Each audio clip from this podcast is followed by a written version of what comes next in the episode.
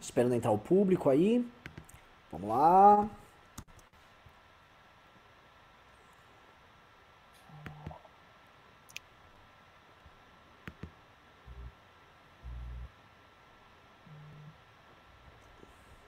Ô, Fred, por favor, destrava os comentários. O chat tá travado, o público já fica pistola, já começamos mal com o público. Sério mesmo, Horde, tem coisa que o pessoal fica mais puto, ele chega lá, todo pronto para bater no gado, aí tá lá comentário travado. Eu não sei quem é que, é, é, que fez isso, mas fez mal, assim, não sei. Tá travado até agora. Vamos lá. Eu só começo o programa quando o chat voltar. Eu tô avisando. Eu tô em protesto. Fer Fernando Holliday. Caro vereador Fernando Holliday, eu tô em protesto aqui. Tá? Justo, não iniciarei, justo. não iniciarei minhas falas enquanto o chat não puder falar. Eu, junto com o pessoal, nossa comunidade que tá no chat, eu tô junto com eles, tá? Se for para isso, eu, eu, eu abdico do meu lugar de fala, não utilizarei ele e ficarei aqui calado, junto com o pessoal em protesto. Eu quero chat. Sem abriu, chat, abriu, abriu. Abriu o chat? Abriu o chat. Deixa eu ver. Eu vou olhar com meus olhos, eu não confio nesse, nesse pessoal aí do Fred, não. Abriu o chat. Posso começar. Boa noite, meus queridos amigos do MBL News. MBL News, o melhor programa de política, o melhor programa de debate político da TV, do rádio, da internet brasileira. Estou aqui simplesmente com um homem, com a lenda, um dos rapazes mais inteligentes de sua geração, Fernando Holliday. E por que estamos só os dois? Porque Ricardo travou seu computador, ele aparentemente estava mexendo com dispositivos explosivos na sua casa, disse ele para fins meramente acadêmicos, e acabou partindo seu computador lá, tá tentando consertá-lo, né? Torço para que os seus, seus objetivos, Ricardo, sejam democráticos aí com seus dispositivos explosivos. E por que, que eu digo isso, Fernando Holliday? Porque muita gente criou seus próprios aparelhos violentos uh, nesse fim de semana e saiu às ruas, mas jurava que era para defender a democracia. Jurava. Jurava tanto, né? Que eles disseram que foram lá, assim, apenas demonstrar seus pruridos democráticos, saíram, foram lá na Paulista, estavam todos, todos, animadões tal. Terminou, rolou uma briga lá com, com os maluquinhos lá do caixão, da turma do Paulo Cogos, né? Separou, só que eis que eles são tão democráticos que eles fizeram até uma barricada no meio da Avenida Paulista, e com uma barricada e com tapumes lá, tudo muito bem montado, eles organizaram uma turma que ficava tirando coisas contra a polícia. O que demonstra para mim não ser exatamente, assim, a coisa mais democrática do mundo. Ou que esses caras, veja só, que tiveram sua manifestação possivelmente frustrada pela ação é, violenta ali, não só da polícia, mas dos seus adversários de verde e amarelo, eles poderiam, é, olha só, eu desisto disso aqui, eu vou, vou ficar na minha, ou eu vou ficar na, vou continuar na rua, mas não vou ir pra porrada. O que leva um manifestante contra a democracia Tão logo pinte a primeira briga ali com a polícia, a primeira coisa que ele faz é montar as barricadas iguaizinhas nós vimos no Chile, iguaizinhas nós vimos aqui no Brasil em 2013, igual nós estamos vendo nos protestos que estão acontecendo nos Estados Unidos. E eu passo a acreditar, tá? Veja só, talvez eu esteja cometendo uma grande injustiça, tá? Uma injustiça histórica. Eu passo a desconfiar que talvez a Gaviões da Fiel, uma torcida organizada que tem é, claríssimos vínculos com crime organizado, eu começo a acreditar que eles não amam a democracia, Fernando Holliday eu começo a acreditar que tem algo, algo meio errado aí. E eu começo a acreditar também que se eles não amam tanto a democracia e eles estão querendo erguer barricadas para provocar o caos, posso suspeitar também que eles não querem o impeachment. Porque que impeachment é esse que vai ser construído com pau e pedra no meio da rua? Que impeachment é esse que vai ser construído com antifascistas liderados por Felipe Neto em rede social, que chama de fascista todo mundo que não apoia, basicamente, torcidas organizadas fazendo atos violentos no meio da rua. Né? Começo a perceber que eu já fui chamado de fascista agora por essa turma, porque eu não tô com eles, imagino que você também é um fascista porque você não tá com eles, e eis o inferno que nós nos encontramos. Tá? Estamos agora no meio de um país completamente conflagrado, no meio de uma perspectiva quase de guerra civil, de um lado, aqueles retardados da Sarah Winter, lá em Brasília, dançando com seus 300, carregando tochas feitas basicamente de bambu, compradas na seção de jardinagem da Leroy Merlin, gritando lá, dançando. E de outro lado, torcidas organizadas claramente uh, assumindo o papel de capanga contratado, porque eles estão servindo de alguém. Não foi, não aconteceu assim do nada. Homens musculosos da, da Gaviões da Fiel acordaram e falaram eu defendo a democracia. São caras, veja só, eles são tão democratas, olha, que eles não conseguem conviver com o diferente num estádio de futebol. No estádio de futebol em São Paulo é proibido você ter duas torcidas diferentes dos clássicos. Ou seja, eles não conseguem trabalhar com a pluralidade nem na porra do estádio para assistir um, um, entretenimento que é o futebol. Esses caras se tornaram agora bastiões da democracia, antifascistas. Que inferno é esse que a gente tá na mão, de um lado, ou da porra da Saraião Inter, ou da porra da Gaviões da Fiel? Que, que pesadelo é esse? Que pesadelo é esse que nós nos encontramos, querido vereador Fernando Horden? A gente vai ter que hoje desatar esse nó, porque eu não vou ficar aqui só reclamando e chorando. acho que tem muita coisa pra gente construir. É um MBL News fundamental, porque aqui a gente vai botar a bola no chão. Vamos explicar o porquê que o Lula tá agindo como tá agindo. O Lula ele foi contra o que aconteceu. Olha só que interessante. Vamos tentar entender o que, que o PSOL tá fazendo. Vamos tentar entender o que, que é a esquerda nesse jogo, vamos tentar entender como o Bolsonaro reagir nesse jogo e como as pessoas que nos acompanham, que estão aqui no MBL News procurando respostas e participando conosco da construção de resposta, como essas pessoas vão poder agir para de fato derrubar o Bolsonaro e não redimir o plano canalha de poder do petismo. Fernando Holliday, como você lê este caso? Olha, Renan Santos, essa foi uma introdução muito interessante a sua é, é, é, e muito completa. E eu começo aqui fazendo a minha análise com o seguinte, relembrando um pouco o que dizia um professor meu no cursinho, que era o seguinte: ele dizia que conforme nós íamos para os extremos políticos, nós não andávamos numa linha reta horizontal nós, na verdade, nos encontrávamos em um círculo. Então, quanto mais ao extremo você ia, mais você ia fazendo essa curvatura, em algum momento esses dois extremos iam se encontrar. É exatamente isso que a gente está vendo nessas manifestações. E por que, que eu digo isso? Porque, é, antes de mais nada, às vezes parece até clichê, né, a gente tentar ficar relembrando as manifestações pelo impeachment, mas é essencial numa análise como essa, porque veja bem, todas as vezes em que nós fizemos a manifestação pelo impeachment da então presidente Dilma, nós conseguimos reunir milhões de pessoas em todas as capitais do país e diversas outras uh, uh, grandes cidades aí no, no, interior do país, e era muito difícil, inclusive nas primeiras não houve sequer uma única ocorrência de violência. Enquanto isso, já em, em 2015, nós já tínhamos tido um histórico de manifestações em 2013 com manifestações violentas, como essa que a gente viu agora de pessoas se agredindo, de barricadas com fogo, vidraças sendo quebradas, de instituições privadas, instituições públicas, brancos, pichações em todos os cantos, o patrimônio público sendo destruído à torta e à direito.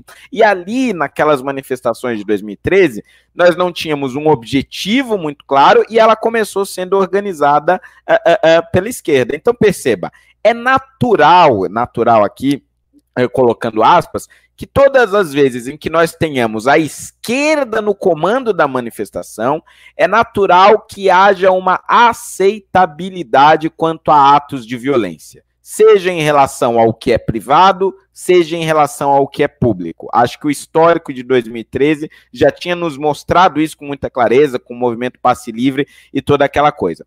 Agora, a direita, majoritariamente, isso é, a direita que, que, que, que, forma o bloco consciente, o bloco moderado, que entende a importância das instituições políticas, que busca entender o momento pelo qual nós estamos passando, que compreende o processo histórico que nos trouxe aqui, quando esta direita forma a maioria nas ruas, não há violência. Isso é um fato, é um fato é, é, é, empírico. Nós vimos isso ao longo de todo o trajeto pelo impeachment. E o que, que aconteceu quando você tirou o extrato da direita radical e, portanto, você fez aqui o círculo e voltou, portanto, aos extremos, o que, que aconteceu? Você colocou ali um grupo de pessoas violentas nas ruas, que é só o que sobrou para defender o bolsonarismo. Não sobrou mais as pessoas sensatas, as pessoas como diriam os próprios bolsominions, sofisticadas e prudentes nesse debate público, nessas manifestações públicas. Sobraram apenas os radicais. E o que nós vimos das manifestações destes radicais de direita? O mesmo tipo de violência. Teve até agressão a enfermeiros, vejam vocês, no meio de uma pandemia, onde uh, uh, os profissionais de saúde estavam passando ali por um momento uh, extremamente delicado, correndo risco, inclusive, de se contaminar ou de contaminar os seus familiares e foram atacados por esses brutamontes, por esses primitivos que formam o bolsonarismo nas suas manifestações que são essencialmente violentas e essencialmente antidemocráticas. E até aqui nessa pandemia nós tínhamos somente este grupo, esta direita radical, retirada desse extrato que é, é, é, de quando ela era minoritária no impeachment. E aí vem de novo a esquerda com a bandeira antifascista e agora uh, uh, disfarçada aí da Gaviões, da Fiel e outras torcidas organizadas. E o que, que a gente vê? A mesma violência, a mesma coisa, ou seja, de fato os extremos se aproximam eles não sabem se manifestar e enxergam com naturalidade a manifestação praticada por meio da violência, como se esse fosse o único caminho possível de você conseguir ali alguma coisa. E veja, não há mínima possibilidade de diálogo com nenhum dos dois. Se alguém de esquerda que se coloca em uma posição uh, mais moderada de diálogo, de buscar uh, alguma espécie de consenso, tentar dialogar com esses antifascistas vai ser repudiado da mesma forma. Então, o que, que restou para a esquerda majoritariamente? Relativizar tudo o que está acontecendo. Relativizar o que está acontecendo. Assim, a, a gente fica numa situação onde as ruas, as manifestações de ruas foram simplesmente tomadas pelos radicais, ambos dizem defender a democracia quando nenhum dos dois defende a democracia, e ambos tentam se colocar como opostos aos outros, sendo que eles utilizam da mesma arma. Então, eu acho que é um momento assim muito delicado. A gente não pode, de forma alguma, acreditar, como tentou fazer, uh, uh, como tentou expor aí a opinião o Felipe Castanhari, de que estes antifascistas representam todos aqueles que têm alguma crítica contra o governo Bolsonaro ou aqueles que, como nós, querem derrubar esse governo que é corrupto, que é autoritário e que não tem um menor compromisso com a democracia, de forma alguma. Estes caras são tão ou mais perigosos quanto o bolsonarismo e isso precisa ficar claro. Inclusive, nos Estados Unidos, aí já abrindo um parêntese mais uh, uh, relacionado a esse tema, eles são tão perigosos que o governo Trump já está considerando a possibilidade de enquadrar os antifascistas, os grupos antifascistas, dentro dos grupos terroristas, porque o risco que eles representam para o cidadão e para a estabilidade democrática americana é tão grande que o governo tem que elevar o tom contra eles.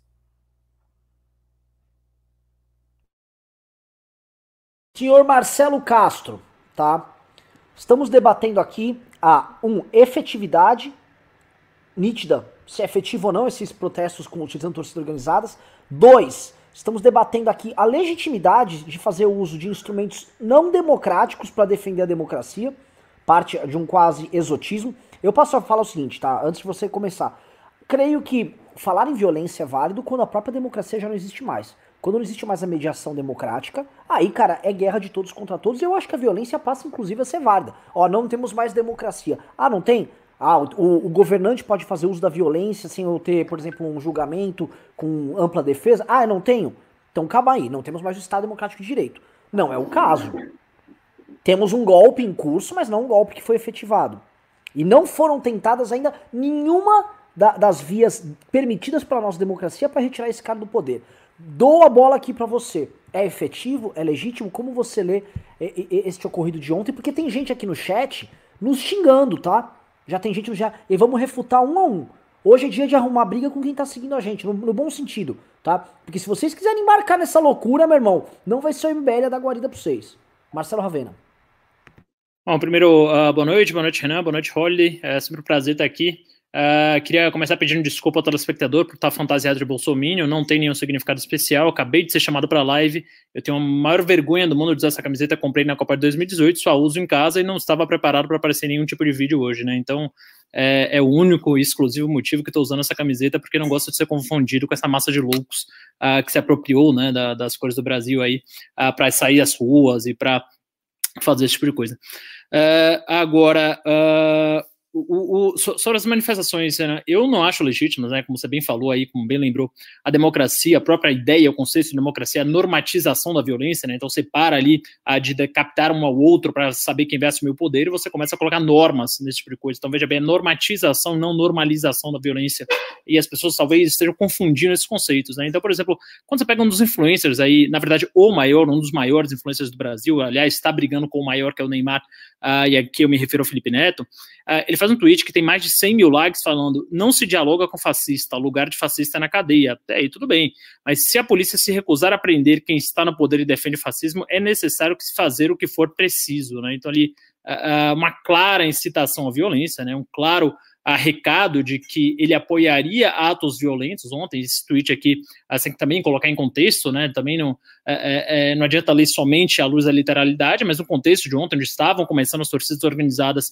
ah, com aqueles gritos violentos e falando, ah, vou dar porrada, eu vou, e aquelas coisas de, é, é, é típicas de torcidas organizadas, o Felipe Neto vai, um dos maiores expoentes aí, que se diz uh, da esquerda democrática, de centro-esquerda democrática, enfim, que se diz lutando pela democracia, já dá um tweet ali que poderia muito bem, se fosse do outro lado, como bem lembrou o Holly, a teoria dele chamou de teoria do círculo, eu conheço como teoria da ferradura, né? Você vai para os extremos e começa a se aproximar os métodos, mas é, é, como bem colocou ele ali, o Felipe Neto dá um exemplo e dá um tweet ali que poderia muitíssimo bem, bem vir da boca do Carluxo, né? Ou vir da boca do Eduardo Bolsonaro, né? Quando ele dá aquelas uh, coisas ali no ar, ah, veja bem, uh, se a, a, o STF não se comportar, vamos ter que ter uma ruptura é, radical, né? Assim falou o general Heleno. Ou veja bem, tire suas próprias conclusões, mas talvez a gente tenha que ter aqui uma interrupção na democracia. Então, você, quando você deixa esse tipo de aberto, esse tipo de coisa aberta, e uh, deixa esse. Uh, ainda mais dado o contexto, você deixa uma margem para todo mundo pensar, e eu tenho certeza absoluta que foi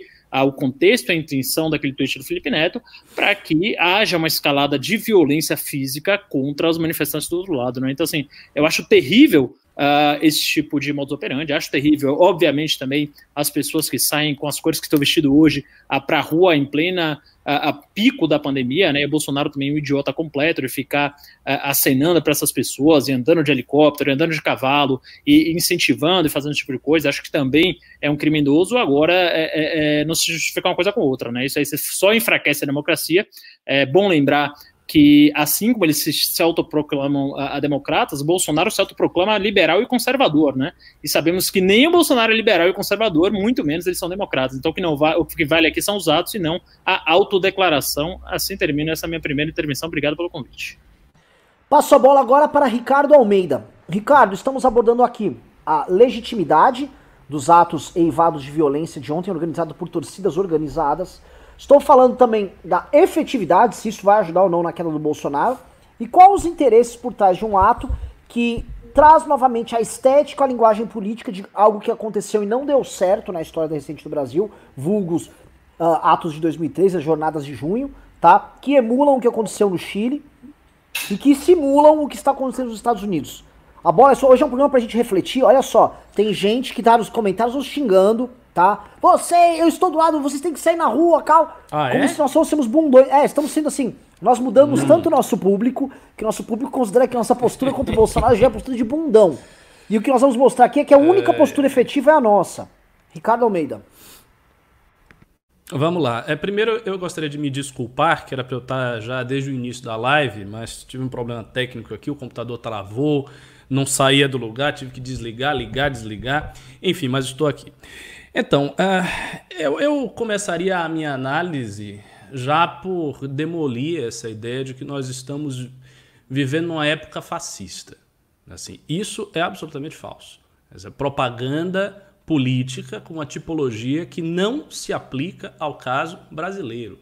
Bolsonaro não é um fascista e nós não estamos sob um governo fascista, num regime fascista ou nada que seja análogo ao fascismo.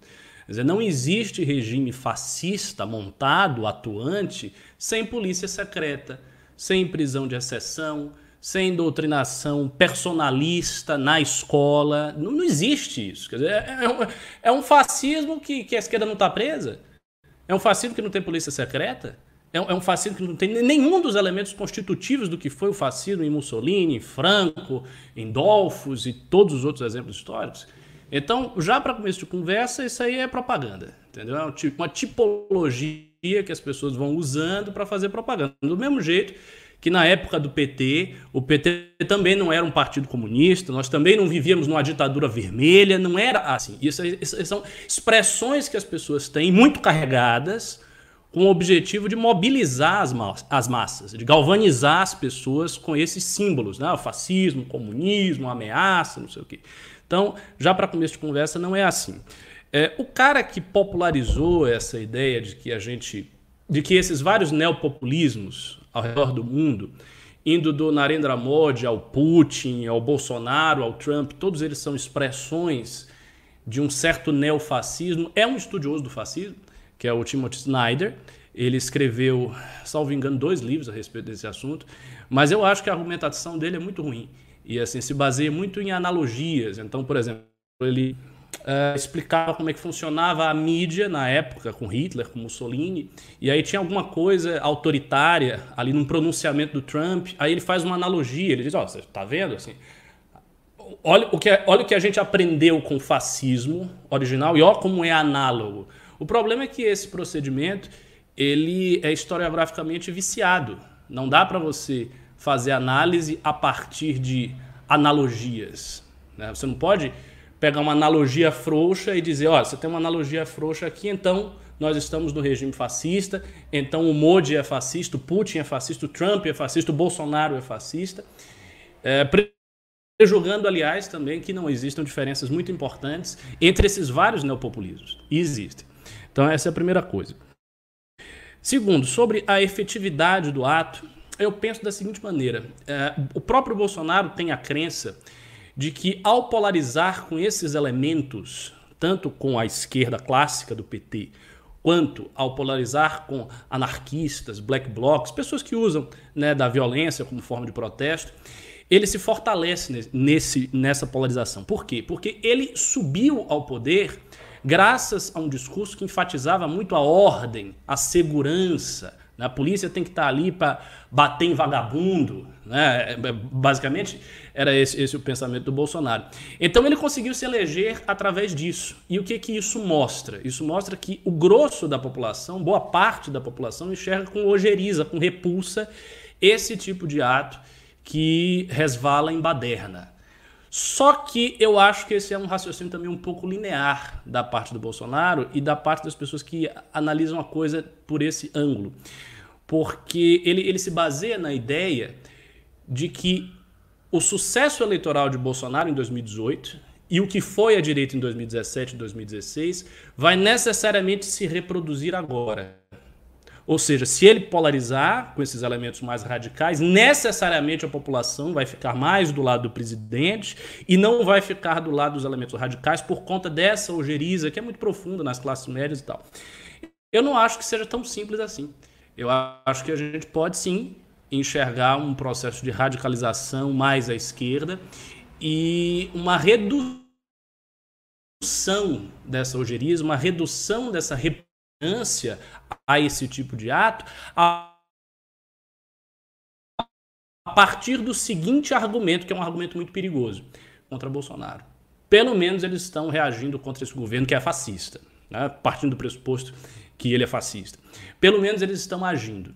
Né? O enfrentamento tem que ser esse. Então eu acho que existe uma possibilidade disso ser bem sucedido em algum nível.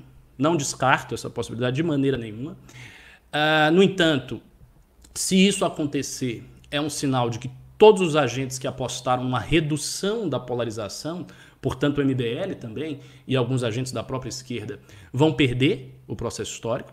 Então é, é necessário que a gente confronte essa maneira de agir, ou seja, que nós mostremos uma alternativa viável a esse tipo de protesto. Para mim, a alternativa viável é retomar os protestos clássicos, tradicionais que nós fizemos em 2015 e 2016 aquele modelo de manifestação, manifestação grande, em muitas cidades, pujante, pode ser de verde e amarelo, eu sei que o, o Ravena fez uma catilinária contra o verde e amarelo, mas ele pode retomar o verde e amarelo, não tem problema nenhum. O verde e amarelo não é do Bolsonaro, o verde e amarelo é a cor da bandeira do Brasil. Se o Bolsonaro usurpou essa cor, a gente toma de volta, né?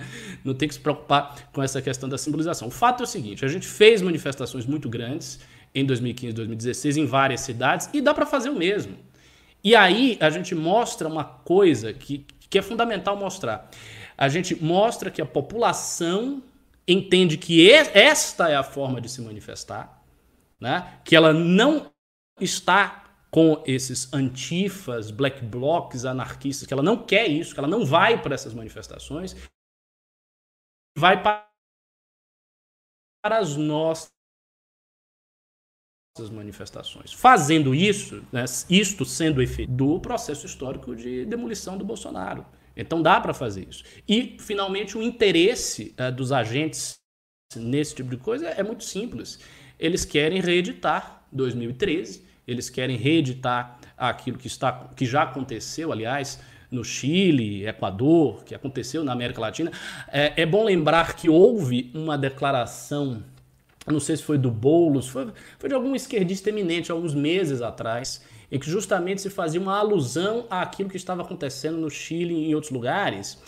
E, e, e, meio que se esperava que a coisa fosse importada para o Brasil. Então eles têm essa perspectiva de importar esse tipo de manifestação. E é possível que isso aconteça.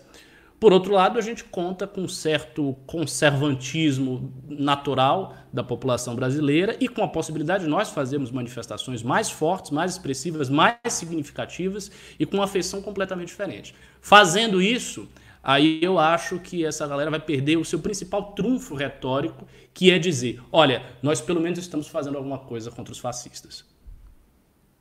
Maravilhoso. Queremos que trouxemos pontos muito interessantes e eu vou pedir para vocês que estão nos assistindo, tá? Assim, tá tendo debate aqui no chat. Primeira coisa, tá? Não vamos aceitar, nós não vamos aceitar vocês falarem, vocês estão, ah, o MBL tá falando que a gente é bunda mole, tá? É muito fácil, tá? Você não ser oposição a alguém do próprio campo. Por exemplo, o PSOL não fez oposição ao governo do PT. Não fez oposição. O PDT não fez oposição ao governo do PT. O PSB não fez oposição ao governo do PT. Aí eles não têm condições de vir agora, onde nós temos um presidente no campo da direita, tá? Um presidente que as pessoas que acreditavam em nós votaram nele. Não tem como comparar. Nós estamos nos opondo desde o começo do governo Bolsonaro. Diferente do pessoal do campo da esquerda que agora tá falando, ai, estou fazendo, está fazendo uma ova. É sempre fácil se opor quando seu adversário pertence ao campo distinto. Nós, no campo prático, fazemos muito mais diferença fazendo oposição ao Bolsonaro, falando pro eleitor dele, do que o cara que se veste de preto e vai numa manifestação de derrubar lixeira no chão. Na verdade, esse cara só está, como disse o Ricardo, justificando boa parte do discurso do Bolsonaro para o próprio eleitorado. Segunda coisa que a gente precisa entender aqui, tá, meu, pessoal que tá assistindo. Quem disse, e esse é o problema, esse é o tema que eu quero trazer. Quem disse que a esquerda quer tirar o Bolsonaro agora do poder? Quem disse que esse é o principal objetivo dela? Só coloquem aqui pra análise de vocês, tá? O Lula veio hoje no Twitter falar basicamente assim, fala contra o ato que teve ontem, o Lula. E, adicionalmente, falar que não vai se aliar a qualquer um para derrubar o Bolsonaro. O ponto que ele tá falando é o seguinte: eu pretendo continuar hegemônico e eu não vou ser pautado por gente que quer roubar a liderança do PT no processo. Então, o Lula não quer que o PT, basicamente, seja conduzido por outros agentes menores do que ele no campo da esquerda. Assim como esses outros agentes no campo da esquerda, quer que eu inclua Felipe Neto, PDT, o PSOL, o PSOL estava presente na manifestação de ontem, também quer procurar seu lugar ao sol, criando um processo político histórico com caos que repita seu estilo de política, para que assim eles possam se legitimar como novos atores, talvez até, não digo hegemônicos, mas que possam enfrentar o petismo como força maior no campo da esquerda. Entendeu? Tá todo mundo ali fazendo cálculo. Todo mundo. Se vocês forem dar uma visitada, uma passeada no universo do Twitter da esquerda, estão se matando entre si. Então quando eu vejo o Lula, o Lula brigando com eles, é que algo tá acontecendo de muito estranho ali. Você não consegue decifrar. E quando eles estão se matando entre eles, um já denunciando o outro, eu vou ficar aqui olhando e eu vou acreditar na jogada. Eu vou acreditar, prestem atenção, tá? Quando vocês chamam a gente de bundão, ai, bundões, que foi espontâneo que um grupo de homens, a maior parte musculosos, com perfil de eleitor do Bolsonaro, tenha, tenha despertado de manhã e falado: é isso, minha democracia está em risco, farei algo. Eu, com minha torcida organizada, vou me mobilizar num bloco, com uma faixa, e vou lá baterem. Vocês acreditam nisso, pessoal? Vocês acreditam que uma torcida organizada que defendeu que, um, que o, o, time de futebol deles, o Corinthians, recebesse um, estado, um estádio do Odebrecht para não ser pago? Esses caras estão com grandes preocupações democráticas. Vocês acreditam que uma torcida organizada que não tem nem democracia interna, que se matam na, nas disputas deles, se eu citar outra, ainda a Mancha Verde, cujo uh, candidato a presidente recente morreu, tomou um tiro, porque o PCC, supostamente, não posso ficar falando dessas coisas assim, estava tomando ela. São, é, a Mancha Verde é tomada de heróis democráticos. Vocês acreditam que isso é espontâneo? É, o ponto é esse. Vocês acreditam que essa campanha antifascista toda é, é uma espontânea. Não, gente. O que eu tô vendo aqui é capangagem, de novo é utilizar uma turma como se fosse uma vanguarda, tal qual o Bolsonaro utiliza seus 300 com Sarah Winter, seus velhinhos malucos saindo na rua pedindo intervenção militar. É a mesma coisa. Cada um usando sua respectiva capangagem para justificar seu respectivo radicalismo. E a gente não pode se iludir porque tudo que o Bolsonaro quer, de um lado, e eu vou passar a bola do Holiday é nisso. Ele quer um caos chileno bolsonarista. Tudo que o Bolsonaro sonha não são aquelas 500 pessoas na frente do Congresso. É que ele deu, ele deu com os burros na água. Porque é pouca gente. Ele achava que ele ia botar um milhão de pessoas nas ruas, falando: Mito, estamos com você, somos 57 milhões, vamos derrubar esse STF. É que ele não teve. Assim como essa turma quer repetir o que está acontecendo novamente nos Estados Unidos, o que aconteceu no Chile e o que está acontecendo, o que aconteceu no Brasil em 2013. Nada além disso. Isso é efetivo? Eu repito para vocês que estão discordando da nossa posição. Primeira pergunta: isso que aconteceu ontem traz voto para impeachment? Não. Duvido que políticos queiram se associar a isso. Me fala um político em ano eleitoral como 2020. Vou pegar um caso aqui, o Fernando Holliday, candidato a vereador de São Paulo. Pré-candidato a vereador de São Paulo. Fernando, que eu vou passar a bola já pra ele. Fernando Holliday, candidato a vereador, um cara que sempre defendeu lei e ordem, um cara que deve basicamente prezar pela defesa do patrimônio público e privado da cidade dele. Se associaria a isso? Ele associaria a imagem dele a isso. mas você pegou um exemplo pesado aí, né? O Holiday pra se associar com os antigos. Não, não, não, não, mas aí eu não vou. Eu quero pegar um vereador aleatório do PSDB, um vereador aleatório do, do PSC, um vereador do Republicanos, tá? Isso se eu transportar para deputados federais. Você acha que eles se associariam a isso? Então isso não traz voto impeachment. Isso agrega pessoas. Eu quero. Eh, eh, eh, essa, o público, as pessoas vão ouvir aquilo na TV e falar: é isso. Puta, os antifas, eu tô com eles. Isso agrega? Não agrega. Então não é por impeachment que isso foi feito. Se não é por impeachment que isso foi feito, é para outra coisa. E é esta outra coisa que estamos debatendo aqui, porque nós não vamos servir a causa de ninguém, nem do Felipe Neto, nem do Ciro Gomes, nem do Lula. Nossa causa agora é tirar o Bolsonaro. Ponto. E estamos dispostos a conversar com a esquerda que queira conversar com o mesmo fim. Se não tá com o mesmo fim, vai conversar com os seus. É isso, Fernando Holliday. É, muito bem, o, o Renan Santos. Exatamente isso. Tanto é que um cenário como esse, né, de antifascistas ali quebrando tudo, cometendo atos de violência como esse, acaba de fato favorecendo o Bolsonaro, porque vale a pena a gente lembrar o cenário no qual o Bolsonaro surgiu, ou melhor, o cenário no qual o Bolsonaro cresceu. Né? Se o Bolsonaro se tornou a figura que ele é hoje, foi justamente graças à esquerda. Inclusive, vários uh, uh, uh, intelectuais de esquerda tiveram que reconhecer isso tempos depois. Foi as suas brigas com a Maria do Rosário, defendendo bandido e estuprador, que fez ele se tornar a representação quase que perfeita da indignação da população que se via insegura e via a impunidade como uma regra na justiça.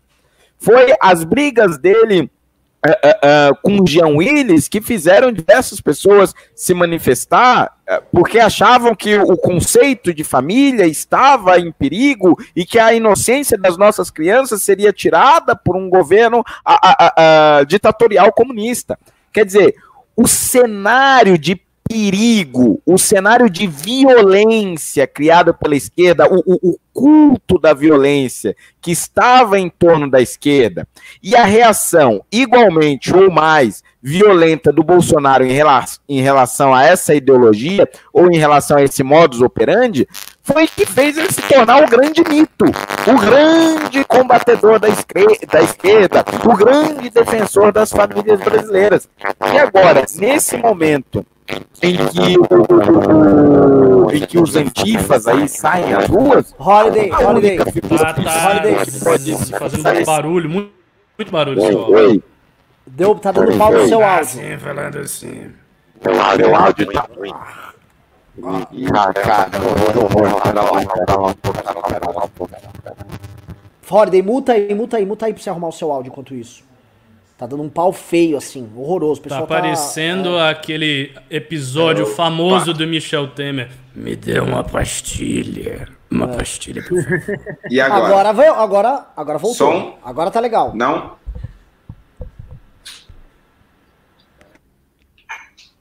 Pera aí, que agora eu aqui não tô ouvindo vocês, né? Mas vocês estão me ouvindo? Sim, Bom, eu sim. vou ficar falando aqui, não tô ouvindo nada, hein? Vou falar, vou falar na fé.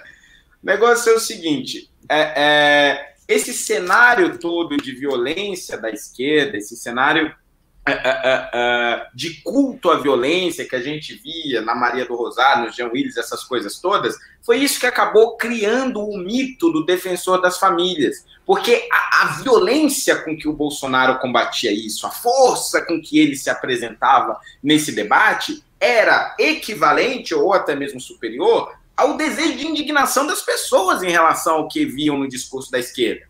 E isso a gente já viu nas manifestações de 2013, porque no início da manifestação havia, a, a, a, quando haviam as violências, os atos de violências, com pichações e tudo mais, havia uma reprovação muito grande das pessoas. E aí depois foi tendo uma adesão conforme as pautas uh, foram avançando. Mas o Bolsonaro e as pessoas que cercam ele sabem que o brasileiro comum odeia esse tipo de coisa. Não suporta essa violência nas ruas. Não se sente bem os brasileiros querem protestar com a sua família na rua, e é isso que acontecia ao longo do impeachment. E é por isso que deu tanto certo. Deu, deu tão certo. Porque as famílias podiam ir com seus bebês, com seus maridos, avós e bisavós. Alguns iam nas cadeiras de roda com a bandeirinha do Brasil, que agora foi usurpada por esse grupo de malucos. Mas as pessoas se sentiam seguras a sair nas ruas. Essas mesmas pessoas, evidentemente, não vão apoiar atos como esse, pelo contrário pode, pode ter o um efeito contrário, pode ser que as pessoas a, a, a, passem a considerar que o Bolsonaro talvez não seja um mal tão grande assim, porque afinal de contas, olha só o que está aí, né? O que está aí com esses antifas e com todos esses protestos absolutamente violentos. Isso sem falar que nós estamos num momento de crise. As pessoas não estão abrindo os seus comércios por conta da pandemia. Muitos desses comércios tiveram as suas portas arrebentadas Muitos desses comércios tiveram as suas portas pichadas. O que os tais antifascistas estão fazendo agora é fazer com que nós percamos apoio contra o governo Bolsonaro, não somente na classe política, mas também entre as pessoas comuns, entre os cidadãos comuns. E, e os deputados federais, especialmente, eles espelham essa sociedade, para o bem ou para o mal. Né? E, e, esse espelho da sociedade, evidentemente, não vai, não vai de maneira alguma se aliar a isso. Aí fica a questão, fica a questão. Será que a esquerda está patrocinando esse tipo de ato porque não sabe ler corretamente o cenário? Será que eles não souberam ler corretamente o processo político histórico que levou o Bolsonaro à cadeira de presidente da República no Palácio do Planalto? Ou eles se negam a enxergar esse cenário e, portanto, mantêm ali a sua raiz ideológica, ou existe um outro plano por detrás, o objetivo, na verdade, é outro com essas manifestações, um objetivo que não está explícito, um objetivo que os jornais não identificaram, um objetivo que os analistas não identificaram, e que, na verdade, pertence a uma estratégia política muito maior. Essa é a questão.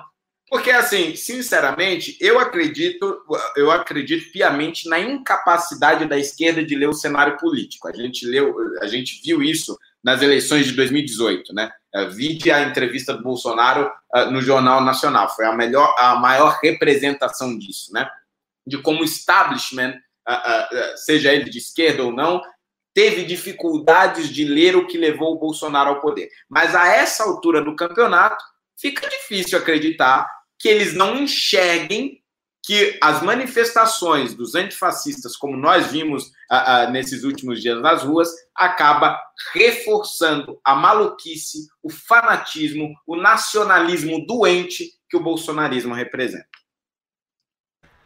Marcelo Ravena, eu vou fazer o seguinte, antes de passar para você, eu vou ler um pimba. Pessoal, hoje é um programa para responder vocês. Mandem pimba, mandem o tal do super chat, porque hoje a gente quer dialogar com vocês. Eventualmente a gente tá errado aqui, eventualmente é pra gente quebrar as lixeiras aí, é pra, mano, botar, pegar um bumbo aí da torcida do Corinthians e sair berrando.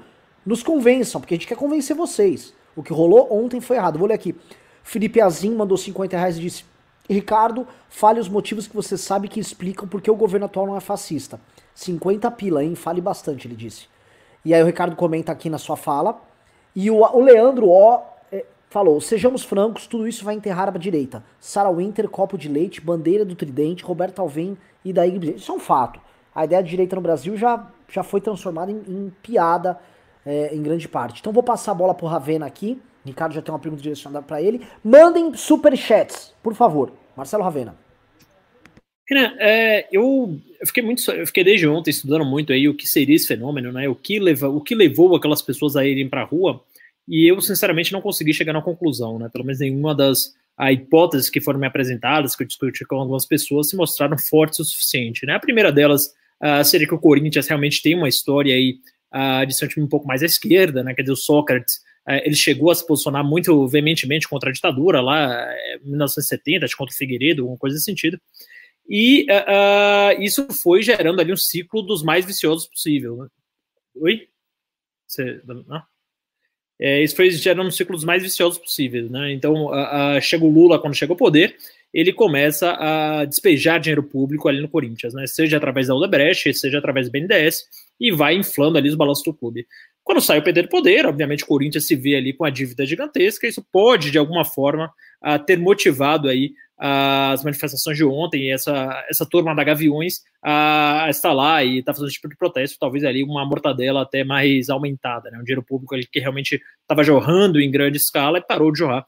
Não sei se é o único grande motivo, na verdade, é uma leitura política muito complicada, porque você vê, por exemplo, até os agentes políticos do PSOL, uh, muito confusos ali se iam apoiar ou não, né? Então a Samia Bonfim, que é deputada federal hoje, foi vereadora aqui em São Paulo, faz uma participação muito tímida lá, né? Posta fotos é veementemente criticada pelo seu público, né? Porque a estaria contribuindo para aglomeração e toda aquela coisa. É uma passeata liberada por um cara que ele é uh, tanto do Gaviões da Fiel quanto do PCdoB, Partido Comunista do Brasil, e ele é pré-candidato a vereador também, que é um rapaz chamado Danilo Pássaro, né? Que agora uh, dá várias entrevistas, várias uh, coisas nesse sentido para tentar capitalizar em cima desse tipo de ato. E me espanta também que o principal suspeito, né, de, enfim, inflar todos os atos da esquerda desde sempre no Brasil, que é o Lula, ele parece não ter entendido nada, né? Porque a primeira coisa que ele vai falar, olha, é, tô dizendo que, é, é cadê? Volto a dizer, não dá para aceitar a ideia que o Bolsonaro é democrática. É, e aí tem uma hora que ele fala aqui Uh, que enfim, que ele não, não vai apoiar esse tipo de protesto, alguma coisa assim, justamente para não perder a hegemonia, né? Porque ele não aguenta a nenhum protesto nesse sentido, que não tenha ele como figura principal, que foi o que aconteceu nas últimas décadas.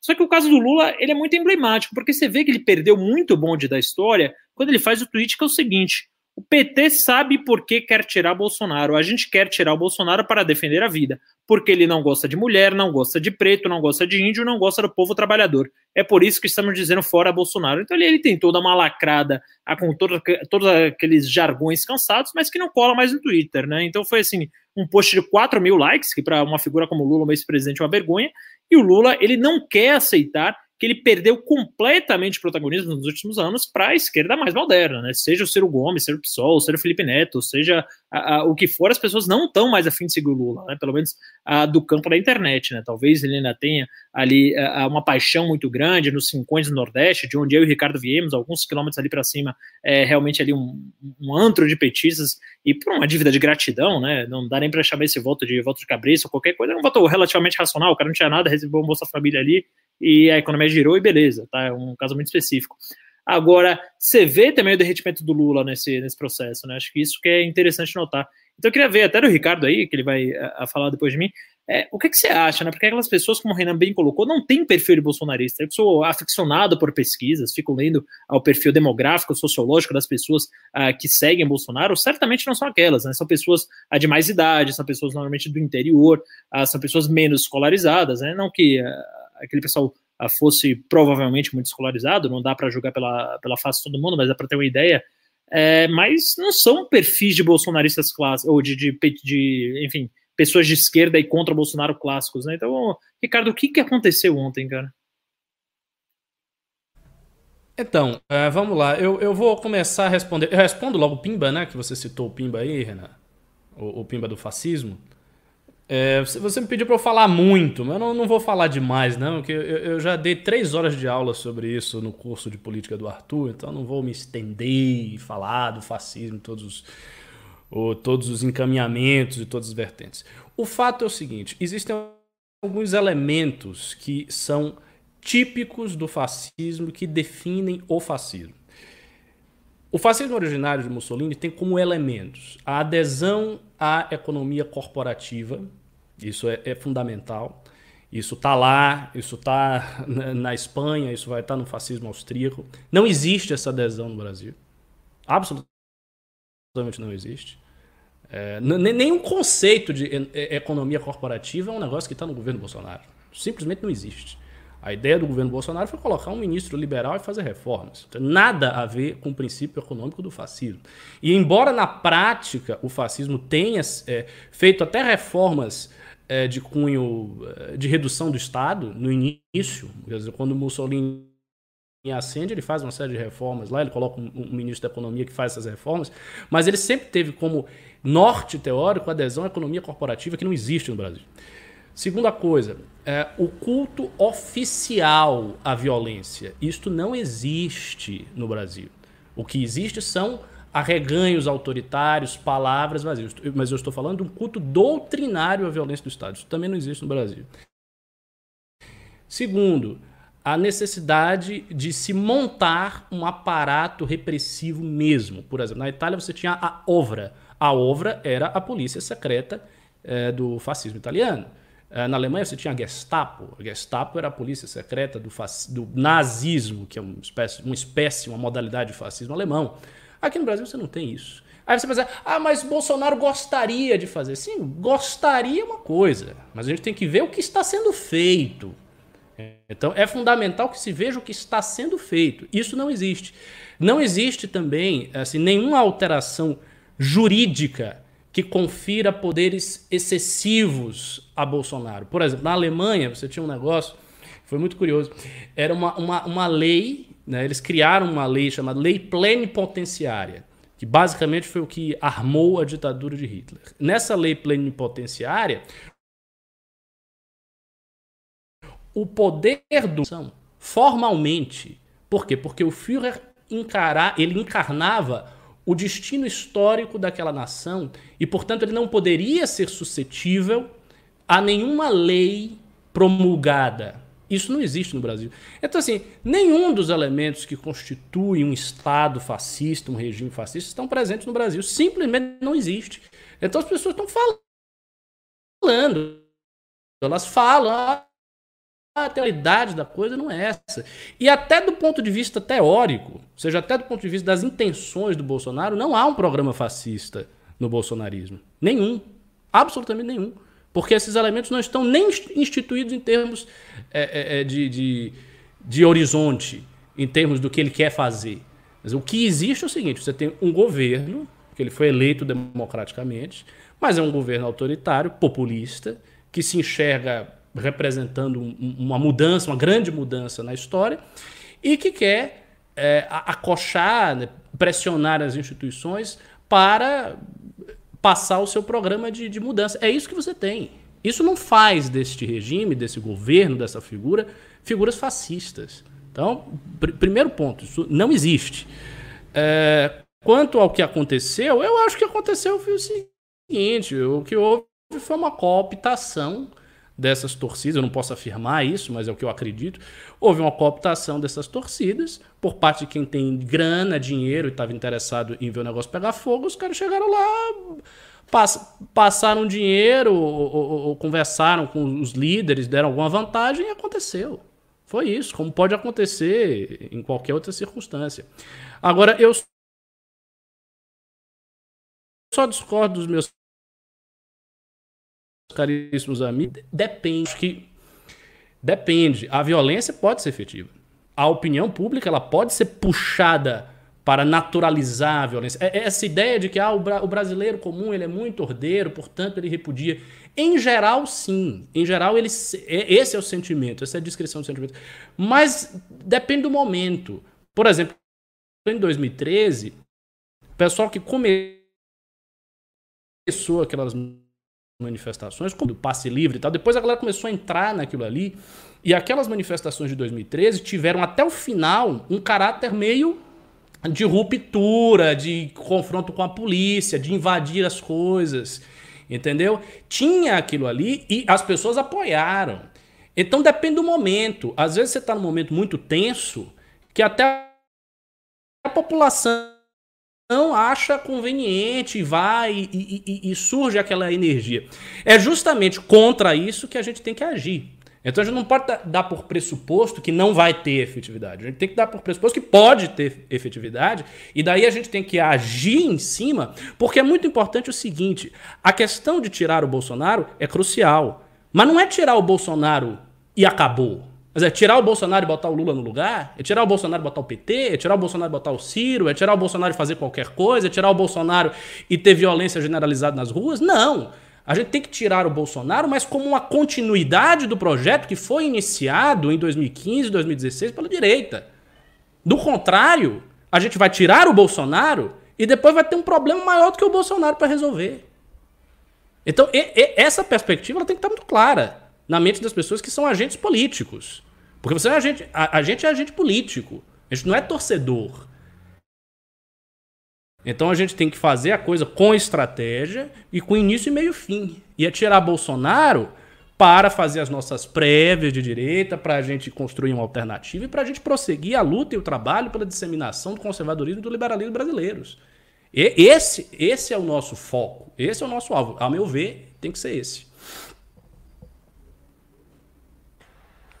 Boa colocação, Ricardo. Uh, continuar aqui a rodada nossa que a gente está girando aqui, agora mudou o formato.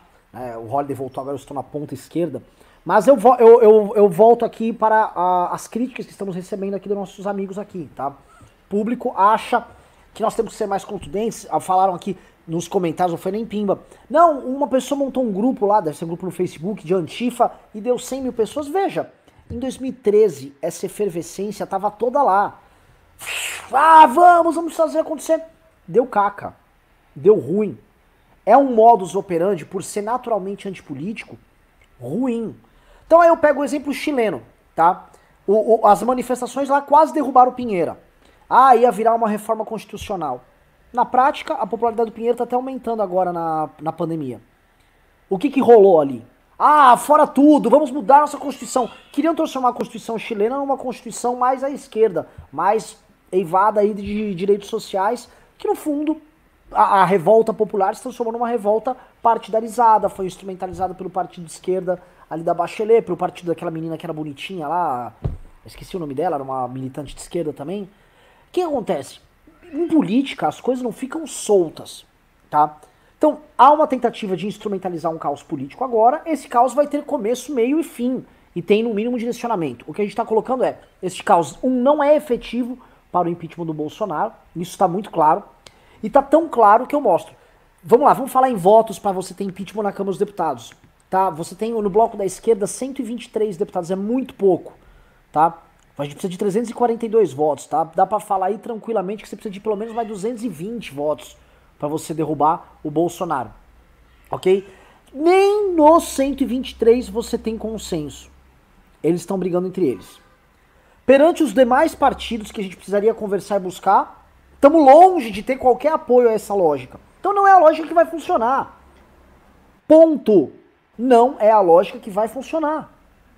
E olha só, mesmo o, o, o homem que se tornaria presidente da República com a saída do Bolsonaro, o Mourão, você acha que o Mourão é um cara que iria ganhar, ganhar uh, iria vencer o Bolsonaro, ia basicamente se construir baseado num caos construído pela esquerda, ele, um militar? Ele, inclusive, um militar da mais, um pouquinho mais com o pezinho na linha dura. Vocês acham realmente que esse é o caminho que está sendo construído? Ou vocês acham realmente que o ódio teu contra o Bolsonaro, olha só, eu não tô dando uma aqui, ah, seu ódio vai destruir. Eu odeio o Bolsonaro, tá? Eu odeio os filhos dele, eu acho que eles são uns merdas. Eu quero acabar com esses caras. Eu odeio, odeio. O Rod tá me negando aí, tudo bem, Rod, me ria de mim. Eu sou, eu sou muito verdadeiro. Eu acho esses caras uns escrotos. Eles riem da morte dos outros, tá? Então, assim, só que eu não acho que o, os sentimentos que eu tenho contra ele podem tomar, tomar, fazer, fazer ser, ser, o principal vetor tomador de decisão política da minha cabeça. Nem acho que deva acontecer com vocês. Porque se a gente for basicamente movido por esses sentimentos, é, porra, eu tava na rua lá xingando, ia quebrar umas lixeiras naquele pessoal carregando o caixão. Tem um monte de gente faz caixão com, com foto do MBL. Ah, é, porra, é, se formos ser movido para isso, eu vou agir errado. Outra coisa que a gente se engana, tá? O processo de impeachment contra o presidente da República, ele demora. O da Dilma demorou mais de um ano de processo, de construção de manifestações. Não é assim, ó. Vou botar umas pessoas na rua, elas vão quebrar umas coisas e você vai derrubar o Bolsonaro. Não será assim. A gente aprendeu a duras penas. O processo de impeachment ele tem vida própria. Ele tem rua. E olha só, a gente organizou as maiores manifestações da história do Brasil algumas vezes para derrubar o, o, o, a Dilma. Posso colocar que a primeira, a segunda e a terceira. Vou colocar 13 de março de 2016, 15 de março de 2015 e 16 de agosto de 2015 foram as três maiores manifestações da história do Brasil, tá? E uma só delas não bastou.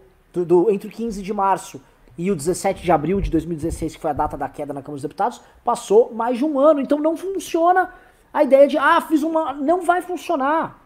Também a gente na época aprendeu, pô, a gente tem um filme se vocês não entendem o jogo, a gente tem um filme que a gente conta isso, que nós nos tocamos no meio do processo de impeachment, que não vai haver impeachment se, além da construção de ruas, de consenso na sociedade civil, nós não construímos um caminho político, nós não dialogarmos com os parlamentares no Congresso. Parlamentar, em grande medida, olha o centrão, ele vai querer ver vantagem no impeachment. Ele vai querer ver se ele vai ganhar alguma coisa. O governador vai querer ver vantagem no impeachment. Ninguém vai fazer ali para sair menor junto com o Bolsonaro. Isso não existe nesse tipo de contexto. Ah, mas o Bolsonaro tá tentando dar um golpe, não sei o quê. Óbvio, se o Bolsonaro é esperto agora, o Bolsonaro joga a pecha de radical pro outro lado e passa a ser o defensor da ordem para justificar até um estado de sítio para ele poder brincar. O Bolsonaro é um cara que muda de estratégia, vira e vai e volta super rápido.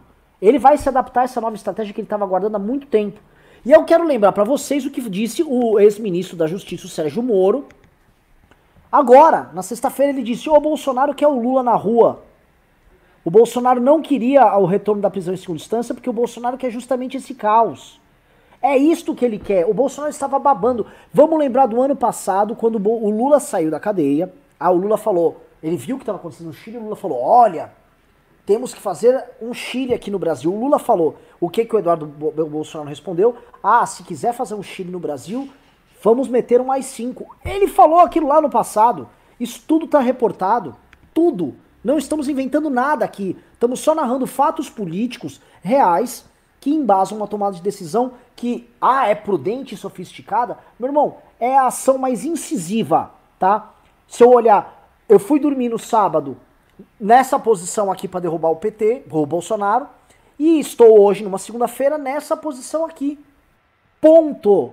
Ponto. Durmam com essa. Ah, mas a galera foi lá, foi extravasar. Tá, cara, extravasar. Extravasar resolvesse é, política hooligan, teria feito da Inglaterra outro lugar. Extravasar não quer dizer porcaria nenhuma. Entendeu? Ah, é importante, tem lá seu papel, mas não é isso que conduz. Como diz a propaganda da Pirelli, potência não é nada sem controle, tá? Marcelo Ravena. É, é o Ravena que eu passo a bola? Ou era o Holiday? É o Holiday. Era o Holiday, né? Fernando Holly Bobs, tá? Esse é o caminho. Qual você vê qual é o caminho efetivo pra gente tirar esse vagabundo de lá? Olha, Ana, eu, eu assim, como um bom estudante de história, né, acredito que a resposta está sempre no passado. E tanto o nosso passado recente quanto um pouquinho mais para trás, né, ali na redemocratização, ambos dizem que, primeiro, esses atos grotescos aí em nada vão nos ajudar. Eu, eu até entendo o que o Ricardo falou, vou até abrir um parênteses aqui, é, porque eu até entendo o que o Ricardo falou sobre, uh, uh, em alguns momentos, a população, de fato, acabar correspondendo positivamente uh, a atos um tanto quanto mais violentos. De fato, isso é verdade. Mas não acho que seja este o caso aqui, assim como não foi o caso em 92 e assim como não foi o caso em 2016. Porque nós não estamos diante de um governo extremamente autoritário, né, que tenha conseguido colocar em prática o seu fascismo, inclusive como o Ricardo também disse, uh, uh, e que, portanto, as nossas liberdades estejam em risco. Porque isso foi o que aconteceu, por exemplo, ao longo da ditadura militar, ao longo do Estado Novo, o que estimulou diversos atos de violência, alguns deles em específico com um apoio relativo da população. Mas desde a redemocratização, eu não tenho visto nenhum ato com objetivo específico, ao contrário de 2013, que era uma coisa ali meio nebulosa, mas com um objetivo específico que tenha sido norteado por este caminho. Então, como estudante de história, eu passo a olhar então para o nosso passado recente, olhar o impeachment de Dilma, olhar o impeachment de Collor e perceber que o nosso objetivo nesse momento é sim angariar o apoio daqueles políticos que não dependem do voto de opinião. Isso parece clichê, isso não é nenhuma novidade, todo mundo já ouviu falar disso. Quem acompanhou de perto o impeachment da Dilma ouviu isso assim meses e meses e meses e meses a fio, mas infelizmente essa é a nossa realidade. Esse, é, essa classe política, esse tipo de político, continua no Congresso e legitimamente, porque afinal de contas eles foram eleitos por uma parcela uh, da população. E esses políticos não serão convencidos por meio dessa estratégia que a esquerda vem fazendo agora de maneira absolutamente irresponsável nas ruas. É preciso demonstrar, como o Renan bem disse, um benefício da saída de Jair Bolsonaro. E qual é este benefício, digamos assim, do ponto de vista macropolítico, né? não é uma coisa objetiva em si mesma, né? não são os cargos que eles desejam agora, que a curto prazo faz com que eles apoiem o governo Bolsonaro, como uh, estão apoiando lá com cargo no FNDE, com cargo uh, uh, nas obras contra secas e diversos outros cargos por aí, não é algo tão concreto, mas é uma estabilidade que o Centrão, ao meu ver, deseja, que é a ideia de que é, você não terá no poder alguém que é, governará à, mercê dos seus desejos pessoais e à mercê dos desejos da sua família, porque isso também incomoda o Centrão. Para que o Centrão continue com o seu status quo, para que ele continue mantendo a sua estratégia de poder, por mais nefasta que seja ao, ao país, nós temos que pensar como eles agora, neste momento, para conseguir um apoio, mesmo que seja temporário, eles precisam de estabilidade. E por que, que o Centrão nunca se revoltou contra o governo Lula ao longo dos seus dois mandatos, mesmo com o mensalão estourando? Ou por que, que o Centrão nunca se revoltou contra o primeiro mandato da Dilma Rousseff, mesmo com diversos ministros caindo, foi a tal da faxina, né? Foram ministros caindo um atrás do outro. Teve até um do trabalho, que era indicado do PDT, eu não lembro o nome dele, mas é, é, é presidente do PDT até hoje, que saiu dizendo, foi demitido pela Dilma, era indicado pelo Centrão, saiu dizendo que amava a Dilma, mandou até um beijo para ela, né? Quem tem memória boa aí vai lembrar desse fato. Por que, que o Centrão não rompeu com esses governos petistas ao longo desse caminho? Porque tinham estabilidade, tinham previsibilidade, sabiam o que ia acontecer. Quando o governo Dilma parou de representar uma estabilidade, muito por conta das manifestações, aliás, eu diria principalmente por conta das manifestações das quais nós a, a, a participamos, ele parou de apoiá-la com o tempo porque ela também parou de representar uma estabilidade do ponto de vista econômico. A incompetência dela convergiu com o desejo da população.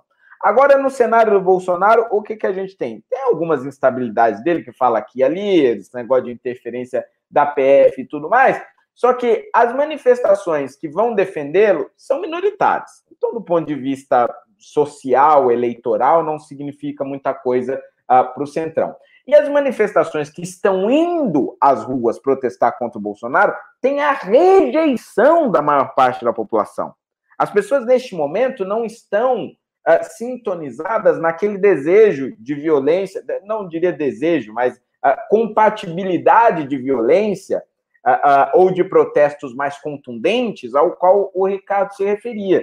A, a, a, maioria da população não se encontra sintonizada por isso. Então, portanto, ela rejeita os protestos que estão acontecendo. Se ela rejeita, o Centrão lê que não existe um apoio majoritário pela saída do presidente.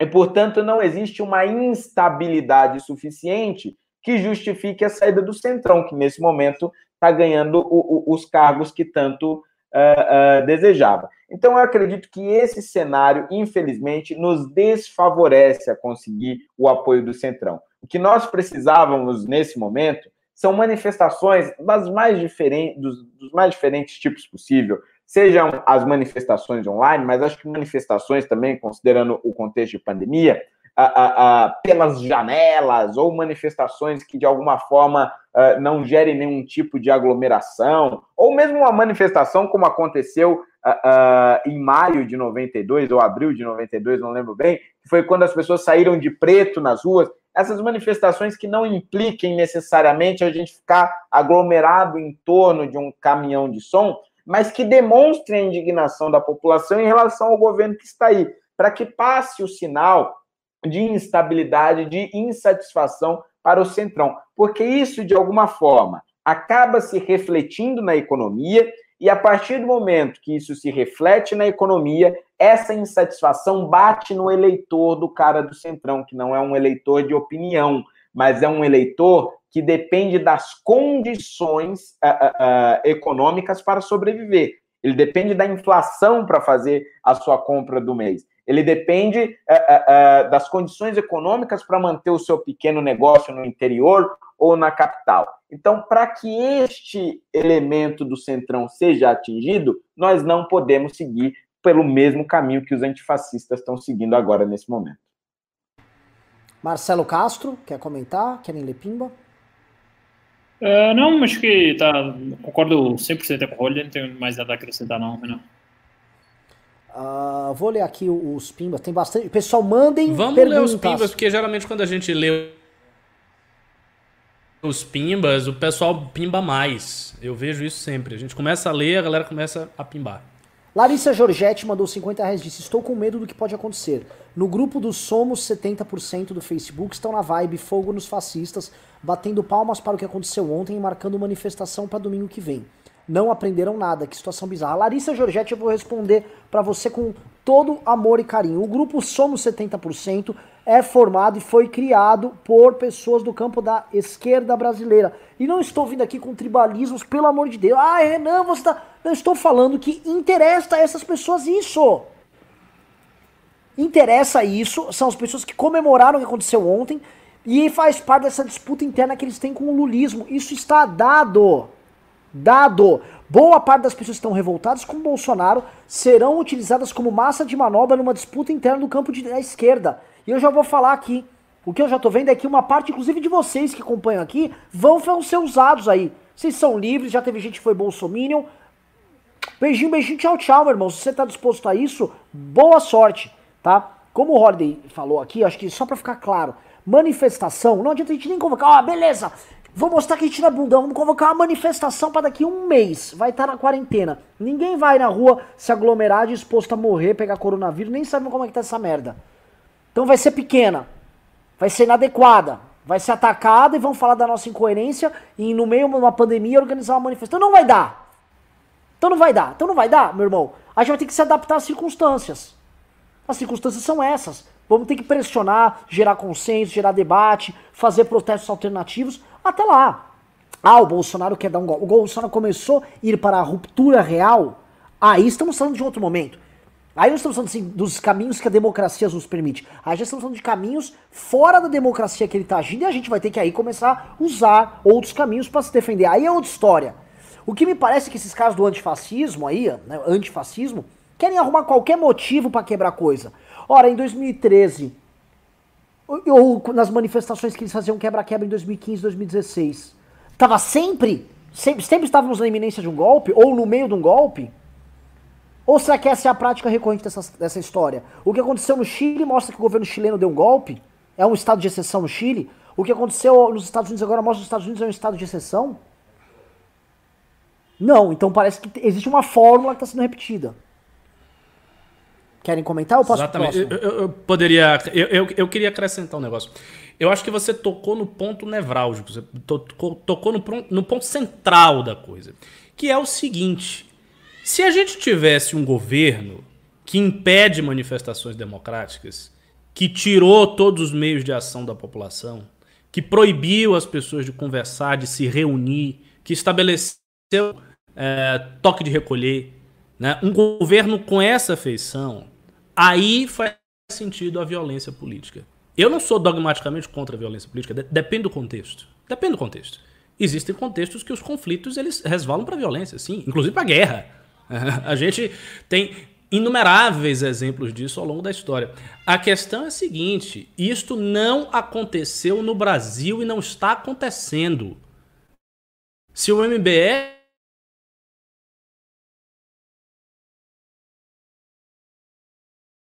Ricardo travou, gente. Qualquer travou movimento resolades, mata todo mundo. A polícia não prende as pessoas.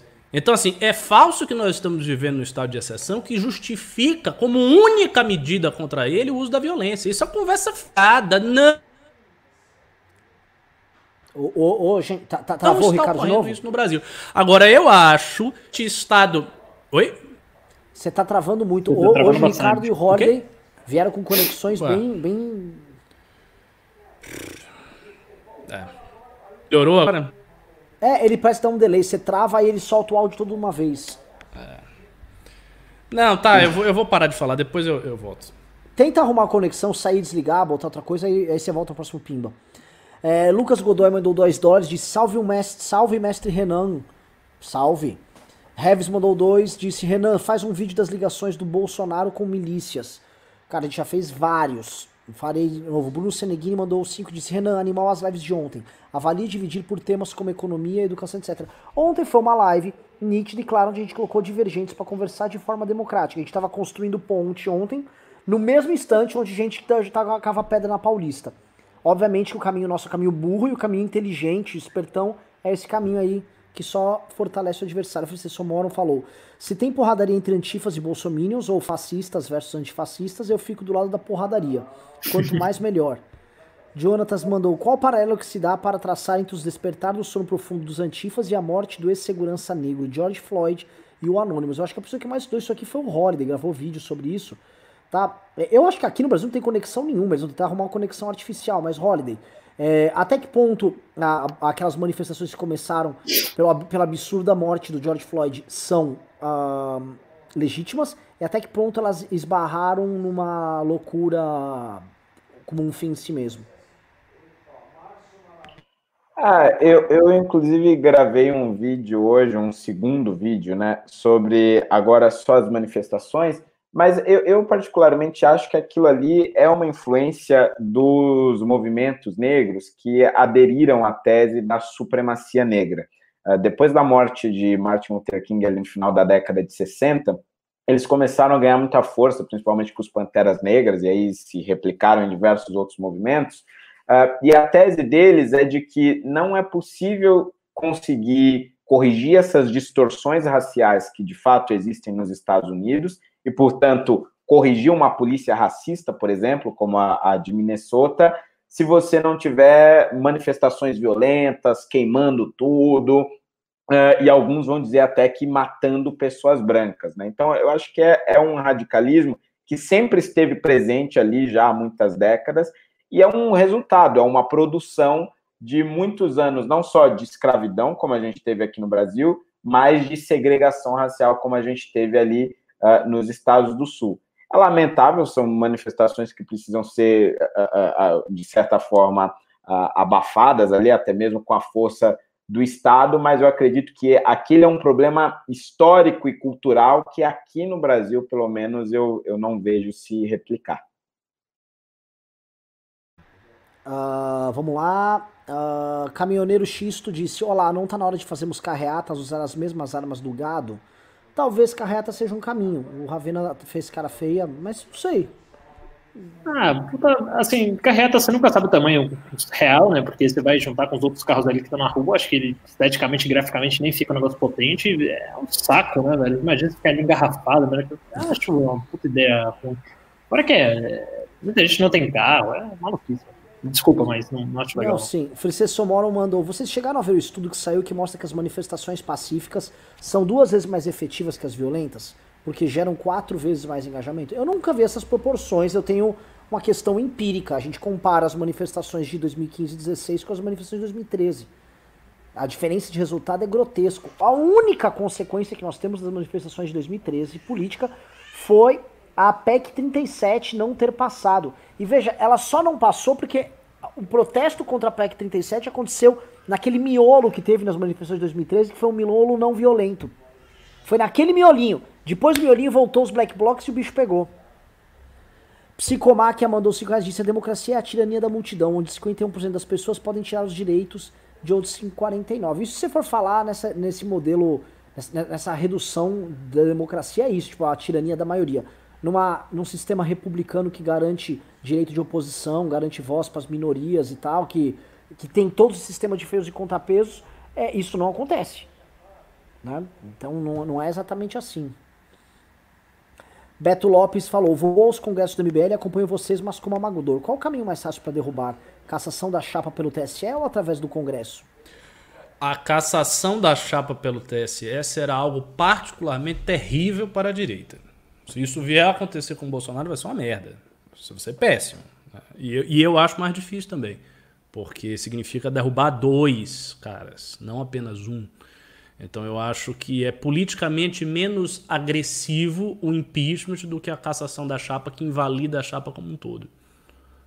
E veja, o Ricardo, eu acho que o recado do Lula ficou claro hoje. O ah, Lula, ele quer, claro que ele quer cassação. O Lula quer cassação da chapa, até porque ele, ele já deixou claro que a, a eleição foi roubada, é uma eleição injusta é. que começou com a cassação ilegítima do mandato da, da presidenta Dilma. É. Agora tem o negócio da denúncia do Paulo Marinho.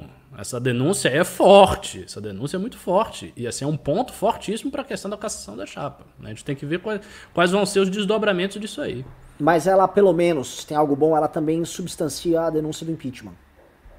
É verdade. Ela, ela vai, ela vai alimentar verdade. a denúncia do impeachment. Então, é, ela caminha para os dois caminhos. O que pode acontecer é como aconteceu com o Temer.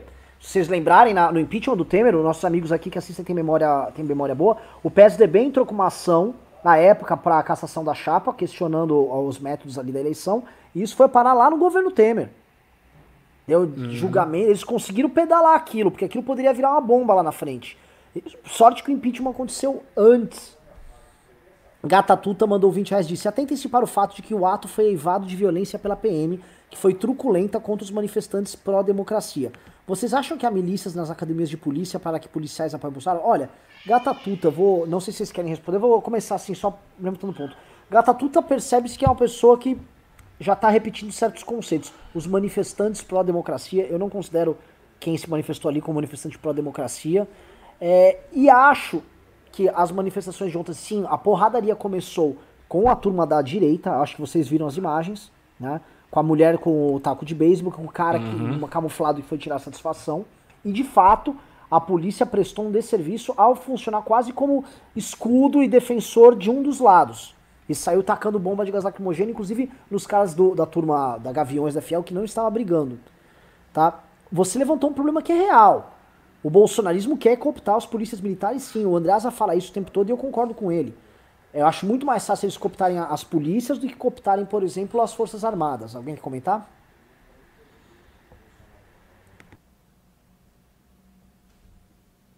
Vamos lá. Um dia sem ódio, um dia em vão. Disse, por que o liberal brasileiro é tão tonto e tenta se associar com aqueles que o despreza? Isso vale tanto para os Constantinos como os Joels da vida. Eu não sei, eu, eu acho que no caso do Joel ele não é desprezado pelo campo da esquerda. Tá? É, não vejo como ele especificamente desprezado. É, mas o liberalismo ele tem essa, essa coisa de como ele está no meio, ele defende o sistema tal, ele acaba sendo usado por vezes como um instrumento na mão de projetos autoritários, sim. E tem um detalhe, eu ia jogar para vocês, não sei se vale a pena a gente se estender nisso, mas é o seguinte, é, soa pra, como você de, quando você defende um sistema mediado, uma coisa um pouco mais morna, você não soa tão assertivo quanto um radical. E aí a, a ideia de ser um liberal soa como uma coisa meio brochada, né? Porque você e outra coisa, o liberal ele praticamente defende o status quo que é a democracia representativa. Então já é mais brochado quanto um radical ou um radical populista de direita ou como um radical de esquerda que você quer denunciar inclusive o próprio sistema. Correto, é isso mesmo. Agora, assim, a, a, a maior força transformadora da história é o liberalismo. Enquanto corrente política, a força transformadora do liberalismo é absolutamente avassaladora. É só você olhar o mundo e ver que boa parte do mundo, boa parte dos países são democracias, com parlamentos, com liberdade de expressão, liberdade de imprensa, divisão de três poderes e por aí vai. Isso é liberalismo puro. Então, o liberalismo é um vitorioso do ponto de vista histórico. Tanto é assim que o Fukuyama chegou ao ponto de dizer que não haveria nenhuma opção e que a democracia liberal tinha vencido a parada da história. O, Psicomáquia falou: Adélio foi convencido de que Bolsonaro era nazista. Essa tática esquerdista de desumanizar, rotulando de nazista, não pode incentivar outros malucos? Pode, eu acho. Pode. Agora aí, agora aí tem um problema, a sutileza da coisa. Porque se por um lado o Bolsonaro não é nazista e o governo é nazista, eles também flertam. Né? Eles, eles flertam com símbolos da alt-right, que por sua vez tem vínculo com isso. Então vai lá um cara como Alvin e faz um discurso inspirado no Goebbels. Né? Vai lá esse pessoal da direita brasileira e fica: você quer me leitar? Eu vou lhe leitar, não sei o que, essa palhaçada. Então, assim, eles flertam com isso, eles fazem esse tipo de coisa. E aí, quando eles fazem isso, se torna verossímil colar a etiqueta de nazista. Dizer, ó, o cara tá se inspirando em símbolo da alt-right, racista. O cara tá fazendo discurso é, ao som de Lohengrin, com, com, uh, uh, inspirado em, Goebbels, e não é nazista? É óbvio que é nazista, basta botar um bigodinho já era. Coisa, aliás, que um deputado do PSL do Ceará fez. Né? é, é, é, que o, problema realmente é o seguinte: o bolsonarismo se esforça bastante em parecer nazista. Mesmo falando pois assim, é. a gente que tá tendo a, a lucidez de falar: olha, eles não são. Não é que eles não estejam tentando, tá? Eles, o lance assim, não é, mas, mas assim, vou tentar. Eles querem brincar. Tem aquela curiosidade mórbida ali, cara. Hermilton mandou 10 reais disse: Concordo com o Ricardo 100%. Precisamos tomar as ruas e mostrar quem é o Brasil de verdade. Ouvi alguém falando hoje sobre fazer manifestações com distanciamento de 2 metros e máscara. Seria possível? Acho que seria caricato. É, seria. Seria bobo. A, a, é. a questão, Hermilton, é o seguinte: eu estava até comentando isso com o Renan hoje de tarde, que a gente conversou. Se a gente tivesse, porque é muito difícil ter a previsão de quando é que a quarentena vai acabar, quando é que as coisas vão voltar ao normal. Se a gente tivesse alguma previsão, ainda que vaga, de quando isso vai acontecer, dava para marcar uma manifestação daqui a três meses e usar o tempo para divulgar, não tem problema nenhum. As manifestações do impeachment eram manifestações de longa duração em termos da data em que ela é marcado para a data que ia ocorrer. A gente ficava com dois, três meses para divulgar. E isso é ótimo, porque manifestação grande é assim. Então daria para marcar e fazer o trabalho de divulgação, e aí todas as atenções desse campo anti-Bolsonaro iriam se voltar para a manifestação. Isso é perfeitamente possível. A única dificuldade é realmente ter ciência de quando é que as coisas vão voltar ao normal. Eu vou fazer uma pergunta aqui pro público, tá, pessoal? Eu vou fazer uma pergunta. Eu. eu te... Pera. Eu... Ricardo tá fazendo um muro. Não, o cara que caiu aqui o microfone ah. em cima de mim. Eu vou fazer uma pergunta pro público, tá? Tendo em vista que. Ah, tá, vou fazer o enunciado da pergunta. Temos dois professores aqui embaixo, vou fazer o enunciado da pergunta. Tendo em vista que A. Boa parte desse. Juntos, conheço o pessoal, pessoal bacana. É, que o, este Somos 70% são iniciativas montadas pela esquerda. E, tendo, e B, que também este, essas manifestações aí com torcidas organizadas, com quebra-quebra, foram organizadas pelo campo da esquerda. E C, que este campo da esquerda sabe que talvez o caminho seja mais hoje se levantar politicamente e nem tanto se const é, construir o, o, fim do Bolsonaro rápido, eu vou pedir para você digitar um, se você prefere que a gente organize manifestações que converse com esse campo que não vai ser um campo de esquerda, naqueles, naqueles moldes das manifestações que derrubaram o PT, ou se dois, não, não, junta tudo, junta tudo aí, vamos fazer. Um ou dois? Pergunta importante. Vamos lá, vou ler o próximo pimba aqui. Ah, Caio Martins falou: Eu vejo que a fábula do Esopo com a fábula da carroça. Não entendi nada do que ele falou. Eduardo Tenório disse: Renan, te mandei zap. Precisavam de dev pro panômetro. Os centrômetros estão perto de ficar prontos. Eu tô livre para mais projetos bolso out. O centrômetro está pronto hoje, só arrumando uma coisa de, de, layout. O centrômetro estará no ar amanhã. Vou até falar com a imprensa pra gente soltar o centrômetro, tá? Já tá pronto. E acho legal começar o panômetro, que é lindo. Lindo. Psicomáquia mandou 10 reais disse: xingar de gado é uma boa estratégia para converter a galera adeptos. Se eu fosse um movimento político, focaria os ataques nas ideias dos líderes adversários, não nos eleitores. Novamente, nós não chamamos eleitor de gado, tá? Nós chamamos de gado quem basicamente uh, age como militante agressivo nas redes sociais e vem encher o saco aqui. Esse cara não tem muita salvação. Tô vendo aqui o 1 e o 2, é o seguinte, tá ganhando um por pouco. Vou te falar que tá praticamente empatado, tá? Ou seja, a hipótese de um ah, ganha. Para com isso, você tá fazendo um julgamento parcial aí. O um tá ganhando, tá pau a pau, mas um tá ganhando, pô. Não, ele tá ganhando. Não, não é parcial, eu torço pelo um. Eu torço pelo um, Holiday. Eu, tô, eu, eu vi agora. Ah, tá, ok, ok, ok. Não, um tá ganhando. Um tá ganhando. O pessoal quer que a gente faça o nosso papel ao nosso estilo. É porque, sabe o que vai acontecer, Rodney? Eu acho que se a esquerda começar a querer achar que esse processo de queda do Bolsonaro vai ser a redenção dos pecados deles, aí começar a sair chamando todo mundo de fascista, nazista, racista, aí não tem jogo. Ninguém vai sair na rua com essa turma. Eu vou sair na rua pra ser chamado de fascista? Você vai lá e vai ficar o Ciro te chamando de capitão do mato? Ninguém vai, ninguém, não, ninguém vai fazer dá, isso. É, Psicomáquia falou. É bom, já foi Isabela Aquino falou: esquerda vai acabar levando todo mundo junto na tentativa frustrada pelo impeachment. Já que você se mostrou aberto, não valeria a tentativa de contê-los? Freixo já levantou a mão quanto à tática do PR pelo caos. O Freixo se opondo ao que aconteceu ontem? Eu não vi. Vou, vou, vou, vou checar. Ah, seria, seria interessante se o, o Freixo se opusesse a isso explicitamente em público. Acho muito difícil, mas se foi. Realmente é um, é um, um caso que me surpreende. Ontem o Orlando Silva do PCdoB lá na nossa live, ele falou contra o que aconteceu Sim. ontem. Né? É, não é, claramente não é, não é uma coisa é, universal dentro da esquerda e mostra é. que a esquerda está em conflito. Daniel Baroni disse: fale do Anonymous que hackearam Bolsonaro no Twitter. Não estou sabendo.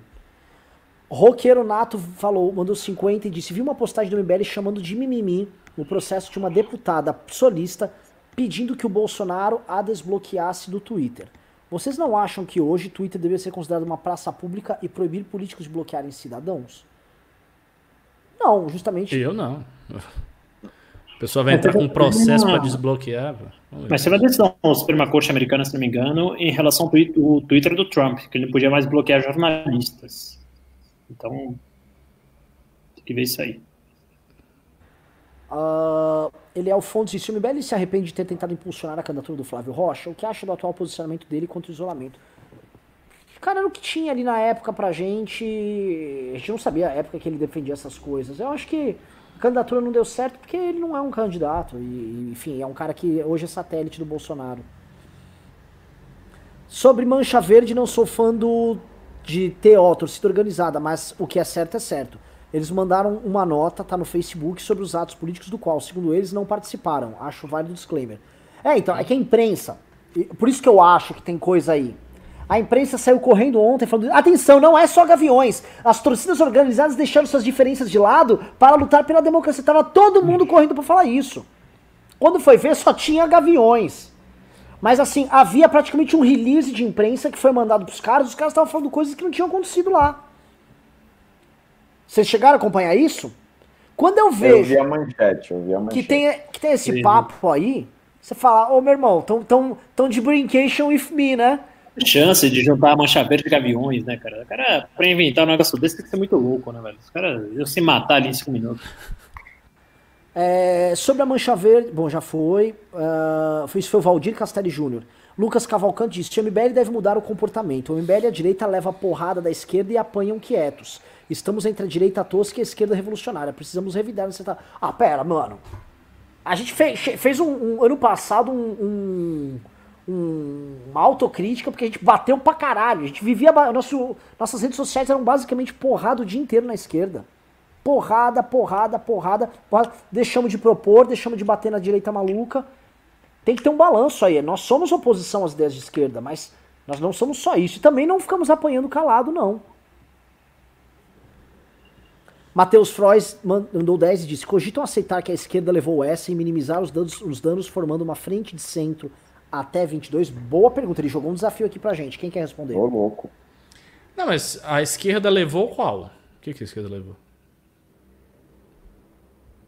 E dá a entender que, tipo assim, a esquerda ganhou as ruas com esse ato de ontem, aceitem. É, não, não tem. A esquerda não levou nada. Aconteceu um ato e agora a gente tá comentando. Para a esquerda levar isso aí, ela vai ter que fazer o seguinte: ela vai ter que fazer mais atos desse tipo.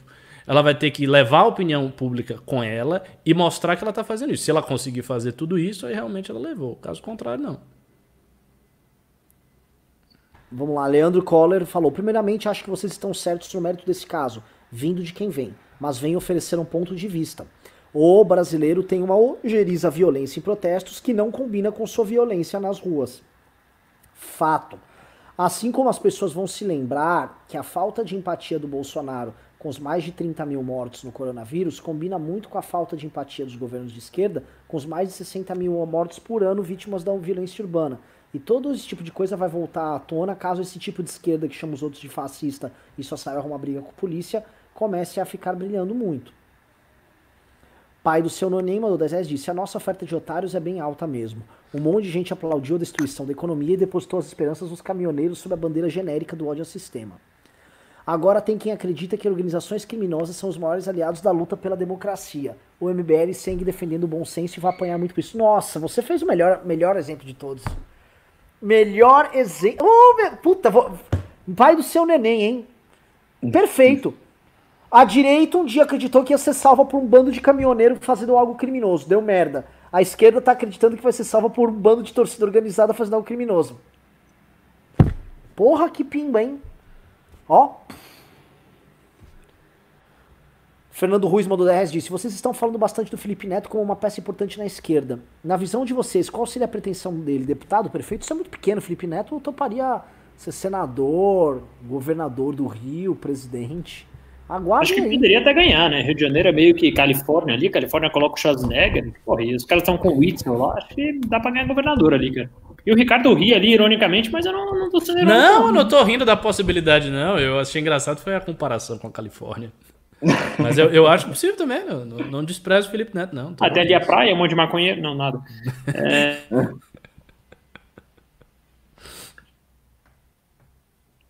Vai, ô Renan. Vamos lá. Uh, Alex Cezana Rajab falou: Vamos derrubar esse mentiroso genocida compulsivo contra o Mas. Força MBL, vambora, vamos derrubar. Opa. Mas vamos derrubar ele, a gente não vai se fazer palanque pros outros. Vamos derrubar o Bolsonaro o quanto antes. É isso. Vitor Granja falou: Vamos usar o símbolo das três flechas da frente de ferro contra nazistas e comunistas. Bandeira antifa é coisa de Ancon contra a democracia liberal. Lógico! a, a a, o Antifa usa muito esse referencial dos anarcossocialistas, né? Que é a bandeira preta do anarquismo com a bandeira vermelha do comunismo. Na prática, eles sempre foram linha auxiliar de partido comunista em qualquer lugar, de partido de esquerda em qualquer lugar. Julek falou, cincão para abrirem o Discord do MBL, maior app de chats. Fred, cuide disso. Uh, Lucas Cavalcante falou: continuando o pimba anterior, se continuamos passivos diante da violência e autoritarismo da esquerda, futuramente vai ser tarde demais para se manifestar. Estão aplaudindo a violência de esquerda. Estão, estão naturalizando que sempre a esquerda quis. É meu, foi meu texto para Gazeta hoje. Tudo que a esquerda quer é sempre tornar validado a ideia de que a violência política pode ser usada contra seus adversários. Sempre. Porque eles partem do princípio que nós vivemos uma ordem que é injusta, uma ordem que as pessoas morrem nas mãos aí de pessoas que são uh, erradas. Por exemplo, as pessoas, a esquerda é perfeita em pegar casos, por exemplo, como o do Floyd nos Estados Unidos, um caso perfeitamente injusto, onde ela pega aquilo, aí ela vai fazendo analogias com o restante dos aspectos naturais da própria sociedade para poder invalidar a sociedade como um todo e validar a violência política com temas que não tem mais a ver com aquele.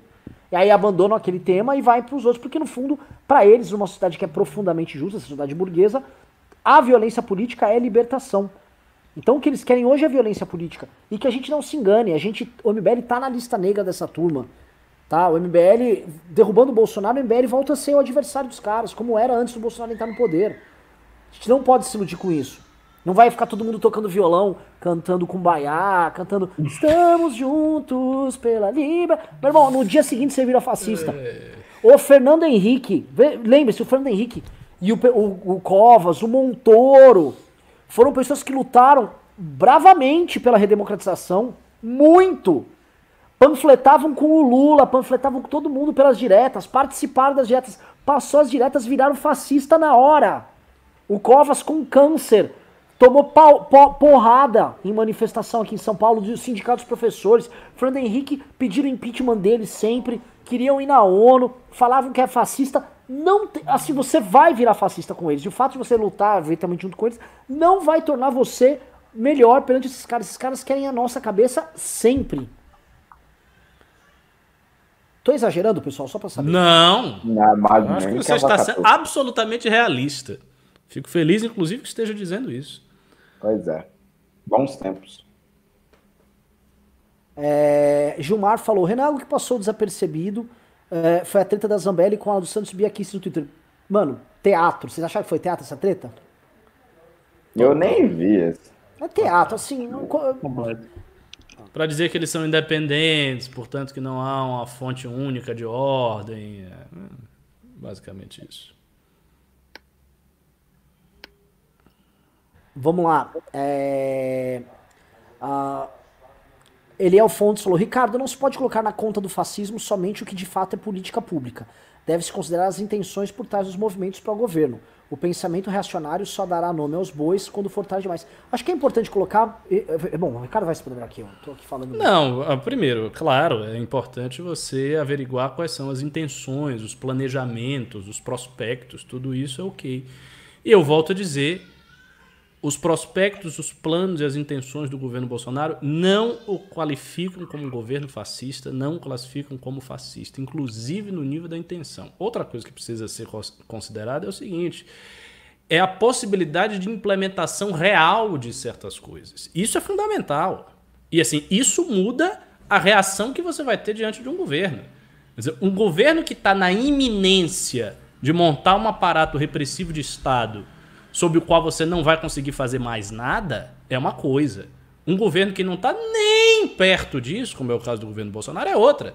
Quer dizer, para este governo, manifestações democráticas são perfeitamente possíveis. Você pode fazer panelar, você pode fazer manifestação no domingo, você pode fazer ato, você pode fazer uma, uma série de coisas.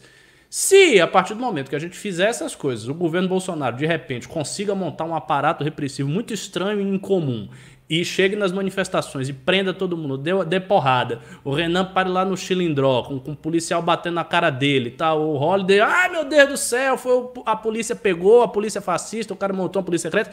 Se acontecer isso, tudo bem, a gente cogita o que o que vai, vai, vai ter como alternativa de violência política, mas não é o caso. Absolutamente não é o caso. Então, assim, se atenham à realidade que vocês estão vendo, não exagerem. A imagem que o governo Bolsonaro, ah, que algumas pessoas traçam do governo Bolsonaro, é um negócio de uma maldade demoníaca. Parece que o cara tá ali no- numa torre negra controlando tudo. Isso não existe. O governo Bolsonaro é um governo fraco. É um governo essencialmente fraco, que está fraco e está cada vez mais fraco. Então não precisa desse desespero. Ó, é raro eu discordar aqui do meu grande professor Ricardo, hein? Mas há de se preocupar sim, Ricardo. É, há tenta... Sabe qual é o problema? Não é que o Bolsonaro é ruim, o Bolsonaro é ruim demais. Mas mesmo sendo tão ruim, ele ganhou uma eleição de todas essas raposonas, todos os entendidos aí dos grandes partidos políticos. Não, ganhou. E a partir do momento que ele ganhou, ele começou a cair. Não, A começou. O popularidade problema, dele só cai. o problema é que ele não governa, e aí a popularidade cai. Só que ele tá indo para um campo hoje que não é mais o campo do governo, e sim o campo do caos e da treta. Que é um- uma coisa similar com o que havia antes da eleição, quando ele não governava também e só gerava treta. Se ele tem esse- esses elementos, aí ele pode fazer essa balbúrdia que ele quer. Acho que tá dando merda. Acho, inclusive, que o apoio na sociedade civil, inclusive com os seguidores nossos aqui, ao que aconteceu ontem, mostra que a, re- a repulsa ao Bolsonaro tá em níveis muito, muito altos. Muito eu acho- altos. Num nível muito alto. Que vai impedir ele de fazer. E eu acho que é, vai impedir ele de fazer muita coisa do que ele quer. Talvez ele já comece a colocar a barba de molho. Mas isso também vai. Aí, bom, enfim, aí eu vou ler os próximos vídeos, porque a gente vai para as consequências, aí vai, esse pimba vai ficar até amanhã. É.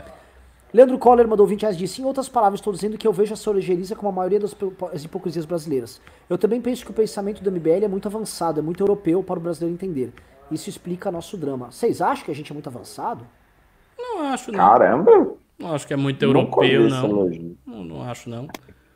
Ô, mas é sacanagem você pular a doutora Priscila ali. Ela doou 20 conto, não falou nada, mas doou. Agradece a Priscila ali.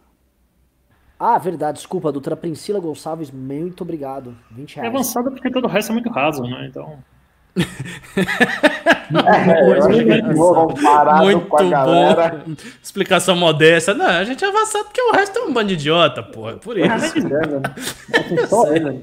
Pessoal, vou pedir um negócio. Olha, mandem pimbas agora, só acima de 50 reais. Tem muito pimba pra ler, tem muita gente mandando pimbinha de 5 reais, obrigado, mas não. Agora só isso. Vamos lá.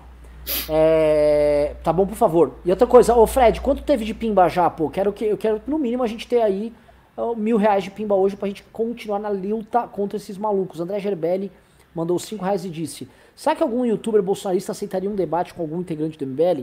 Paula Marisa versus o Kim? O Kim não tem que se rebaixar a falar com uma figura Ah, dessas. pelo amor de Deus. O E outra coisa é você botar Mike Tyson pra me enfrentar no boxe, né? Pelo É, Deus. fala sério, pô. Pelo amor de Deus. Caio Martins falou 50 reais pra ajudar, mas não aguento mais ouvir o Bolsonaro, quero tirar ele o mais possível, rápido possível.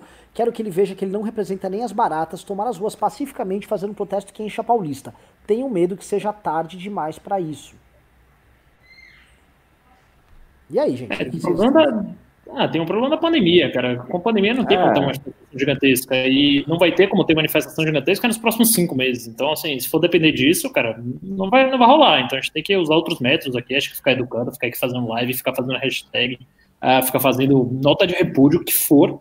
Mas se for pra esperar uma manifestação, não vai rolar. Psicomáquia mandou dois reais e falou: inquérito legal do STF fortalece Bolsonaro? Acho que não. Acho que, mesmo sendo ilegal em certa medida, as denúncias que virão sobre a rede dele, eu acho que vão. Vai, vai ser feio. E quando mexer no filho, aí não tem. Ah, mas o inquérito é legal. Mas, meu irmão, vocês estavam financiando isso, isso e aquilo. Tinha grana disso, disso e daquilo. Vocês estavam com tantos gabinetados. Ah, mas. Aí. Leandro Coller disse, mandou 20 reais, disse, já imagino as respostas de vocês, sintetizo. Os protestos de ontem não foram violentos, foram em grande parte pacíficos.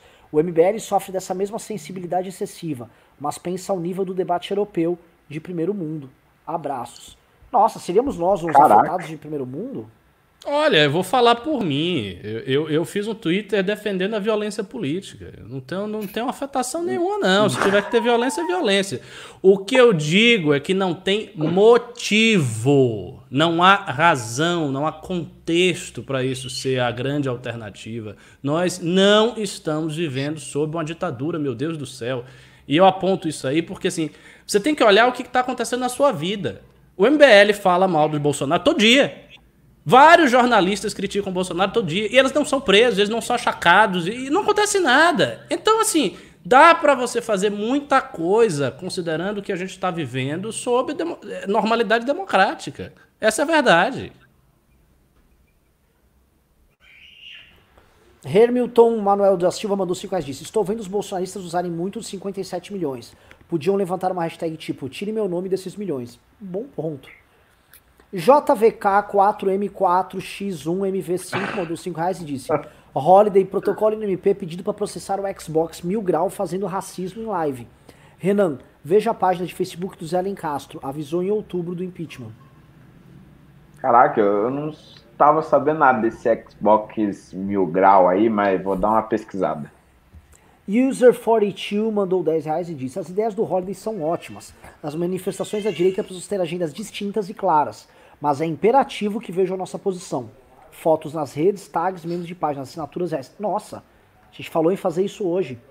Hoje. Caraca. Eu tava falando com o Ricardo que a gente precisa soltar, igual teve no começo do MBL lá no impeachment, assim, ó.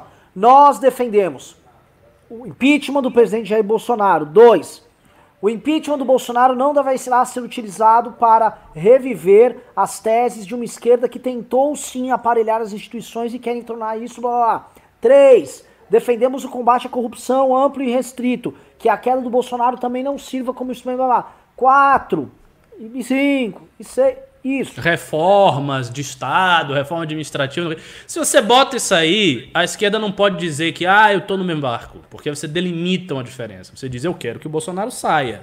Mas eu quero que o Bolsonaro saia nestes termos aqui. Não é ele sair para quem for assumir é o cara que vai lhe destruir depois. Vamos lá. É... Simone Sakowski, grande pimbeira polaca, mandou 50 reais e disse: Calma, Renan, não há possibilidade de manifestações, então que se façam protestos alternativos. Se a hashtag somos 70% é de esquerda, hora da direita levantar outra hashtag. Veja, eu não tenho problema de você levantar hashtag junto. O problema que tem dado é você ser instrumentalizada na causa alheia. E eu acho que os autores do campo da direita, nesta semana, e eu vou fazer um, um pere, prometo, vou conversar do Danilo Gentili e vou até mandar mensagem pro Nando Moura que, no, que me acha um câncer. E vou falar com todos. E avisem o público disso. Não, se, não caiam nessa conversa. Por quê?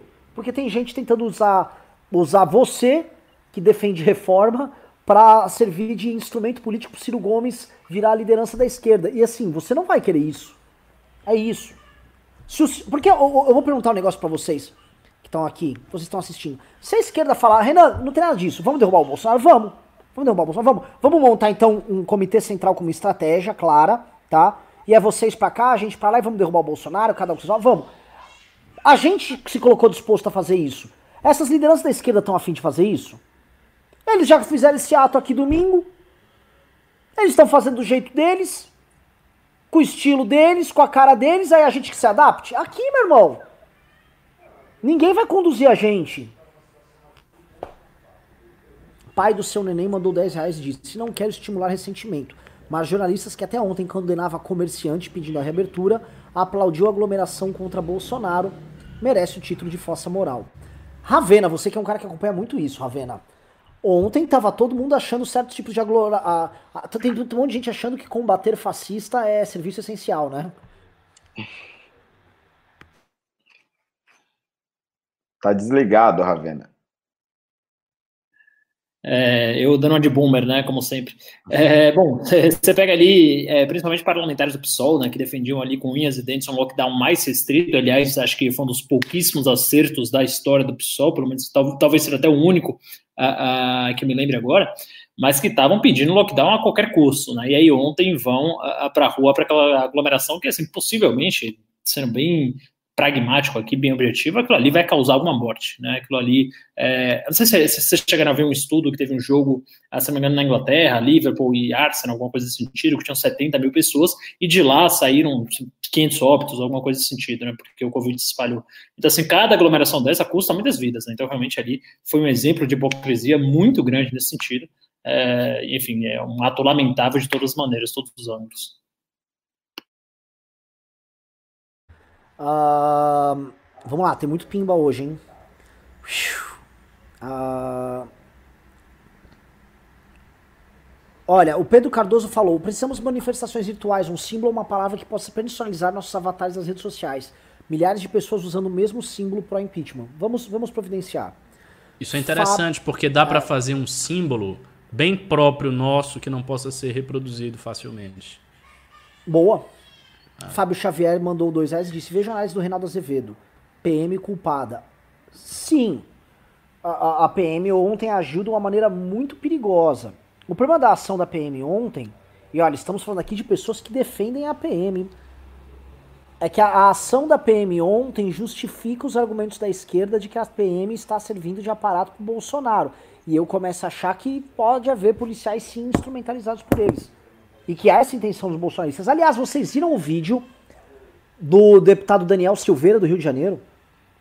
Quem viu Eu esse vídeo? Vi. Ele fala o seguinte: prestem atenção no vídeo do cara, se não é um, é um débil mental. Daniel Silveira falou: olha, vocês da esquerda estão se achando muito macho com esse negócio de antifa. Saibam vocês que já tem os nossos policiais aí infiltrados aí dentro e eles estão loucos para dar um balaço no peito de vocês, um tiro na cabeça de vocês, para vocês largarem de ser trouxa tá? Porque eles estão ouvindo essas merdas que vocês estão falando. Então, só quieto. Vocês estão se achando muito macho. Quero ver você ser macho depois de tomar um tiro na caixa torácica. Que isso, velho? Que isso? É, a cara dele, né? O Daniel Silveira, pra quem não lembra, foi que rasgou a placa na Marielle junto do Wilson Wilson na campanha, né? Então, é. É triste, mas esperado, né? Use... É, não, não, sim. O, o, a esquerda faz merda, mas você pode ficar tranquilo que o Bolsonaro vai vir com uma outra merda proporcional. Entendeu? Ele, ele não vai falar. Ele, essa turma vai falar que eles estão ficando com fama de retardado, mas nem fudendo. De, deixa comigo. User 42 fala: o elixir do, elixir do bolsonarismo são as mensagens facilmente compartilhadas no WhatsApp. Acho que seria perfeito se tivéssemos infográficos compartilháveis. Boa. Adriano disse: liberal que é a favor do lockdown não é coerente. Por que não é coerente? O, o, Ricardo já falou, fez um ficheiro. Liberal que não é a favor de medidas de restrição a algum tipo de liberdade é um tipo de ANCAP, então. É um então, maluco, isso... na realidade. É um Se maluco. você não é a favor de nada, quer dizer, tá acontecendo uma guerra, as crianças estão saindo, aí você não pode botar a criança pra dentro de casa. Porque tá restringindo a liberdade da criança. Deixa a criança andar num, num campo minado, pô. Ela tem que ser livre, direito de ir e vir. Pelo amor de Deus. Mas você sabe que hoje, para essa juventude, liberalismo é isso, né? Sim, sim. O, o liberalismo. O liberalismo no Brasil foi destruído. Eu queria só avisar vocês que estão assistindo a gente hoje, tá? O movimento liberal brasileiro vai ter que se reerguer dos escombros da perfídia, da vergonha, da ignorância, cara. É Ah, isso. o pai do liberalismo virou farmacêutico, cara. É isso, velho. É, Everton Santos mandou 10 disse: Em casa, angustiados, estressados, desempregados, depressivos e todo mundo domingo tem protesto de gado. Isso incomoda as pessoas. Aquela bandeira dos Bolsonaro não podem ser recolhida pela polícia. Esse é um fato. Essas manifestações bolsonaristas não deveriam estar acontecendo também em meio a uma pandemia. E, é, e de fato, o que acontece? Essas manifestações do Corinthians aí que tiveram ontem, elas não são espontâneas. Mas elas ecoam, e a gente vê o sucesso disso com boa parte das pessoas, um sentimento de revolta das pessoas que estão em casa, vendo um gado filho da puta ficar se manifestando, falando fechar o Congresso, cantando mito, mito, mito, enquanto as pessoas morrem. Então, lógico que elas refletem essa angústia. Psicomáquia mandou 5 reais disse, Twitter do Orlando Silva, abre aspas, as torcidas antifas deram um importante recado hoje. Há limites para tudo. E o limite é a democracia. Pois é. Ah, Agora hoje. Deus. É. Esquerdista, né, meu filho? Meu É isso, é isso aí. A coisa é assim. A Donisberg mandou 5 reais disse: Mamãe falei disse que em 22 os brasileiros optarão por candidatura moderada. O que vocês pensam sobre isso? O Brasil vai radicalizar mais? Não se Acho que sabe. não, né? Não, não é possível, cara. Não é possível que radicalize mais. Quer dizer, os resultados estão aí. Todo mundo, as pessoas razoáveis perceberam que isso não deu certo, velho. Perceberam que é, dos deputados bolsonaristas só ficam gastando dinheiro público para fazer nada e lotando gabinete, até o próprio presidente que só cria instabilidade. Não é possível, cara. Tudo eu, é eu- eu possível, me recuso a velho. acreditar. É possível, é é. possível. Não, eu acho que acho que o brasileiro vai, vai voltar um pouquinho pro centro. Prefiro a Pessoal- teoria do mundo. Pessoal, pra se preocupar, pra ligar o alarme aí, neste instante em Curitiba, manifestação com quebra-quebra de antifas em Curitiba. Ô, louco. tá? Tem mais manifestações marcadas para amanhã, Belém, por exemplo, tá? Ou seja, a manifestação é pequena, tá? Não é grande, mas é, tem gente, jovens de preto, tal. É, é isso aí. Pe- peçam aí pra vocês pra gente se juntar essas pessoas. Eu queria saber se o público. Vocês acham que nós temos que nos juntar com, com isso que tá rolando? Digite um se você acha que a gente tem que se juntar. E dois, se vocês acham que nós não temos que nos juntar com eles. É isso. Quero saber de vocês que estão ao vivo agora conosco. Fábio Xavier falou: precisamos unir todas as forças, esquerda mais direita. Israel. Não, esquerda mais direita. Não, tá, esquece Israel. Temos, mas sob quais premissas? É, Israel disse: haverá uma escalada inevitável de protestos, inclusive com o apoio da mídia. O caos é certo. É a fome com a vontade de comer. Vocês precisam apresentar uma alternativa se não quiserem ser considerados omissos. Olha, Corretíssimo. Caraca, mesmo. que que é isso, hein? E, e assim, tem que ser uma alternativa muito efetiva. Não pode ser um negócio que é visto pelas pessoas como sem importância. Tipo, levantar um hashtag. É importante levantar um hashtag. Assim, eu sou a favor, eu acho que é bacana a gente estar preso na quarentena e tal. Mas a percepção é, subjetiva das pessoas é de que, ah, não, levantar uma hashtag. Não é a mesma coisa que você ir, ter porrada, o cara vai lá e faz, e tem confusão, e ele protestou. Tem que ser feito alguma coisa assim. Eu acho que o ideal é ver ter alguma previsão de quando é que a coisa vai voltar para a normalidade e marcar uma manifestação daqui a quatro meses. E ficar divulgando manifestação e fazendo tudo em função dessa manifestação muito para lá. Só um segundo. Se não tiver vacina, não vai ter quatro meses, Ricardo. Então a gente vê aqui Europa, países que já saíram da pandemia há dois, três, quatro meses e também não tem eventos esportivos, não tem shows, não tem nada. É, Marcelo, mas aí, é, aí é que está. A gente, nessa situação, nessa circunstância política que nós nos encontramos, se esse for o nosso caso, vai ser ruim. Vai ser ruim, porque assim, essas aglomerações e manifestações, manifestações antifas não vão acabar. Elas não vão parar. A galera vai, ah, não, parou, acabou porque, porque tem um Covid. Isso não vai acontecer. Então a gente vai ficar numa posição delicada. Uma posição seriamente delicada. E você pode olhar aqui pelo chat. Como as pessoas pressionam pra gente ir para cima e como a percepção do público que hoje está acompanhando o MBL é muito diferente. Ela é anti-bolsonarista de uma maneira bem mais intensa. É, eu vou, quero saber a opinião do Vila sobre isso, tá? Porque assim, é, ele não é a favor dessa putaria. Quebra-quebra em Curitiba. Estão quebrando coisa em Curitiba agora. Eu acho que assim, as pessoas vão querer ouvir uma resposta nossa, mas as pessoas vão validar isso. Quem é que vai validar isso? Olha, tem muita gente aqui botando um, né? Ah, mas o 2 ganhou de forma bem acachap... acachapante. Eu sei, mas isso aqui é chat do MBL. Isso não é chat do PSTU. Isso é chat do MBL. Eu acho o seguinte: quando se estabelece a premissa de que o governo Bolsonaro é a pior coisa que existe, as pessoas começam a entender que contra isso vale qualquer coisa. E aí começa a haver um, uma energia que é a energia do desespero. Tipo, temos que tirar o Bolsonaro a qualquer custo e já não importa. Se tiver que ter porrada, se tiver que sair pra rua, sair pra rua tossindo, doente, se jogando no chão, as pessoas vão. Porque se cria esse desespero. Eu acho que esse desespero é errado. Não tem por que ter esse desespero. Você tem que fazer as coisas com calma. Porque nós não estamos sob a iminência de uma ditadura totalitária, do fim do Brasil, do fim de todas as coisas. Esse não é o nosso cenário e isso não pode ser transmitido como se fosse, porque aí, se não, quando é transmitido, gera essa reação da galera começar a ficar desesperada e querer aceitar qualquer coisa. E não dá para aceitar qualquer coisa. A gente tem que fazer manifestação, nós temos que se opor ao governo, mas com inteligência e não um com desespero. Cadê o Fred aqui na moderação? Que eu já mandei dois links com imagens do quebra-quebra para ele. E Fred, cadê você colocando os, as coisas aqui?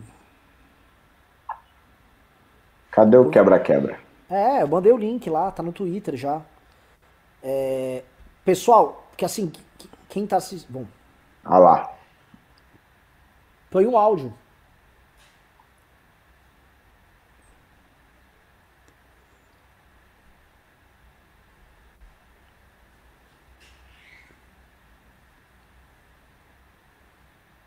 Olha lá, arremessando coisa. É, tá quebrando a vidraça ali, ó. Gente, assim, em termos reais, isso aí não tem nada a ver com o impeachment de Bolsonaro. Chega lá dar um chutão. Meu irmão, lá nos Estados Unidos os caras não estavam pro protestando contra o racismo e roubando televisão, porra? Roubando loja da Nike. É, roubando televisão. Eu, daqui a pouco eu vou dizer, olha, o paulistano tem muito preconceito contra nordestino, entendeu? Eu sou nordestino, eu preciso de um computador novo. Vou sair aí e vou começar a saquear, meter a mão aí por causa do preconceito, meu amigo. Tô me defendendo do preconceito. Eu tô precisando de um laptop novo, Ricardo. É? Eu, eu não pertenço a nenhuma minoria, como eu faço. Aí eu complicada. É, você é um cara muito privilegiado, pô. Você é branco, hétero. Você pode dizer que você é gay, Renan. Aí você passa a pertencer Tem também aquela questão de gênero também. Eu posso me declarar mulher e me sentir Pô, oprimido. Maravilhoso. Verdade. Uma mulher lésbica. É, é verdade. Não, não, pô, como eu sou burro, óbvio. Vou roubar um computador, porra. Tá resolvido. Eduardo Bezan mandou 10 reais disse: Se a cassação de chapa acontecer dois anos antes de outubro de 22, acarretará eleições indiretas pelo Congresso. Acho que a esquerda não venceria uma possível eleição indireta. Mas não, não venceria uma eleição indireta. É, Marcos Paulo da Silva mandou dois reais disse: se voltar esquerda versus direita, senão já perdemos. Common boy. Juliano Silva mandou 5 dólares disse: mais dololetas pelo comentário do pai do seu Enem que deve pagar muita pensão, mas falou tudo sobre idiotas. Ju Parelli Aliás, mandou 20. antes, antes de você ir pro, pro próximo Pimba, só fazer um parênteses aqui. A minha propaganda diária, pessoal que está me assistindo aí, por favor, se inscrevam lá no meu canal. Amanhã tem vídeo novo, inédito, exclusivo. youtube.com barra Fernando Holiday MBL, tudo junto, youtube.com barra Fernando Holiday MBL. Pessoal, outra coisa, é, Fred, é, tem mais dois vídeos que o Riso mandou lá no grupo Núcleo. Por favor, pegue esse- os vídeos e coloque aqui no ar. É, Ju Parelli mandou 20 dólares e falou: o Trump disse que até a próxima segunda-feira os governadores e prefeitos não que caso até a próxima segunda-feira os governadores e prefeitos não dessem um jeito nas manifestações, ele mandaria o exército para as ruas contra a própria população. Vocês acham que o Bozo vai querer imitar? Olha, por muito que ele tem uma prerrogativa do Donald Trump, né? Ele passa a falar: Você tá me chamando de ditador? Nos Estados Unidos foi feito isso e ninguém chama ele de ditador. E é, é nítido e claro que essas manifestações que, que hoje a gente está vendo as imagens aqui violentas, elas são inspiradas no que está acontecendo nos Estados Unidos, inspiradas no que aconteceu no Chile. Com certeza. Você não beneficia a queda do Bolsonaro com isso. É o que eu tô falando aqui no programa, e aí eu pergunto, eu volto a perguntar pra quem tá no chat, acreditando que vale a pena se associar com essa turma. Vocês têm certeza que vale se associar com essa turma? Vocês têm certeza que a gente vai chegar a algum lugar jogando pedra em banco, em loja de comerciante, em lugar onde trabalhador ganha seu pão? Vocês acham que realmente essa estratégia que não deu em nada em 2013 é o caminho? Ou vocês acham que estão usando vocês como idiotas úteis para levantar alguma ala, alguma franja da esquerda brasileira?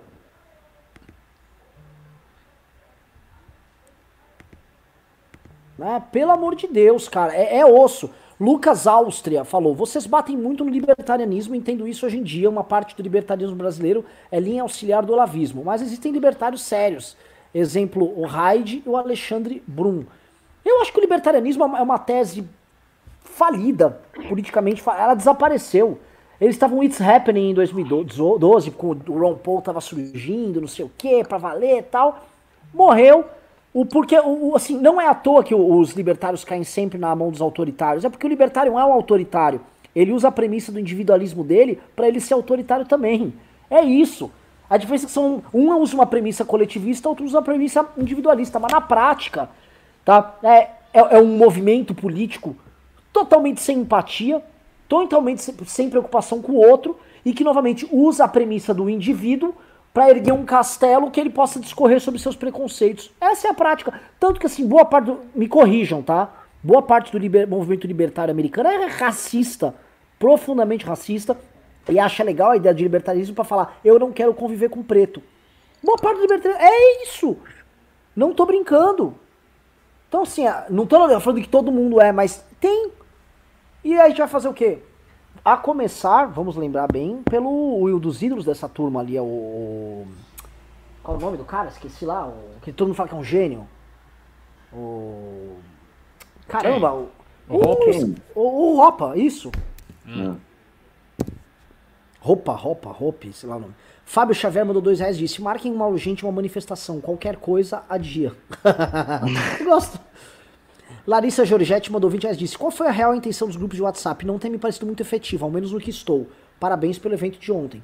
Olha, os grupos de WhatsApp é um grupo para ter debates, para você ter pessoas que pensam como vocês e a gente ir discutindo, combinar ações e tal, combinar também manifestações. Acho que precisa ter, Larissa. A gente tem que colocar ideia nos grupos. Caio Martins mandou 50 reais e disse: Estava falando da história da carroça vazia do Esopo. Ele disse que uma carroça vazia faz muito barulho. Vejo isso cada vez que começo a gritar fascista ou quando o Bolsonaro está falando em qualquer momento. Belo exemplo, hein? De fato, uma carroça vazia. Tiago Cardoso mandou 50 reais disse: Já que o verde e amarelo foi tomado pelo bolsonarista, deveríamos usar a camisa 2, azul e branco, e não o preto dos antifas. Olha, o azul e branco é bonito. Eu vou te falar que é a primeira Copa Ah, eu do gosto do azul e branco. É, mas tem que tomar o verde e amarelo de volta. Verde e amarelo é a cor da camisa do Brasil, não é a cor de Bolsonaro. Em breve Bolsonaro não vai ter cor nenhuma, porque ele não vai ter ninguém do lado dele. Pessoal, ó, estamos com 2 horas e 7 minutos de programa. Programa excelente, programa sem pauta. Batemos 3.100 pessoas de pico. Quero aqui fazer o encerramento com vocês, que os pimbas se encerraram. Mano, já ouvi muitos pimbas tal. Perguntei pro Fred se nós chegamos a, a- a bater nossa, nossos pimbas aí, mil reais de pimba para poder patrocinar ataques aí contra nossos adversários, mas não soube. De qualquer forma, agradeço para todo mundo que pimbou e vou pedir para fazer o encerramento a começar por Marcelo Castro, vulgo Ravenovski. Bom, queria agradecer mais uma vez o convite aí, pedir para que me sigam aqui no Instagram, tá aqui embaixo, e também me desculpar, né? Hoje eu tô com muito sono aqui, acordei 5 horas da manhã, é, não estava preparado para o news, fui chamado de última hora, acabei é, é, não me inteirando tanto assim na pauta, mas ainda assim acho que tentei pelo menos fazer alguns comentários construtivos aí. Muito obrigado pela audiência e agora é com o Ricardo.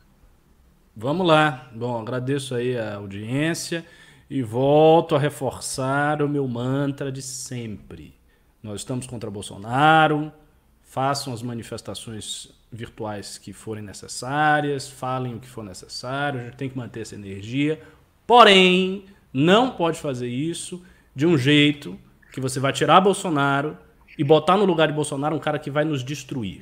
Isso é estupidez, é suicídio político absoluto. Isso não pode acontecer. E assim, nós estamos vendo várias evidências, a partir do momento, por exemplo, que o Felipe Neto foi para o Roda Viva, e o que aconteceu, a recepção que a mídia teve, todo mundo teve quando viu Felipe Neto, agora esses atos antifascistas. Então, assim, a gente tem muitas evidências concretas, claras, de que há um pêndulo histórico-político que está, ó, voltando. Esse pêndulo, ele precisa ser parado. Parado aonde? Parado no que a gente está fazendo. No nosso trabalho de consolidação de um conservadorismo, de um liberalismo como alternativas sadias e racionais para a política brasileira. Se isso não acontecer, não vai adiantar tirar Bolsonaro, botar Cicrano, tirar Cicrano. Não vai adiantar. Vai acabar sendo, como diz o ditado, pior emenda que o soneto. Então é isso que vocês têm que se concentrar. Faço esse apelo aí. É... Fernando Holliday. Gogó Bom, de ouro. Antes que o Fred me corte, eu gostaria de agradecer a presença ilustre dos meus colegas de programa, dizer que é sempre um prazer estar aqui. Mais uma vez, fazer uma propagandinha lá, ó, youtube.com/barra Fernando Holiday MBL e dizer que semana que vem estarei. Ah, semana que vem não. Amanhã estaremos aqui novamente nessa boa e velha videoconferência. Vocês em todo o Brasil.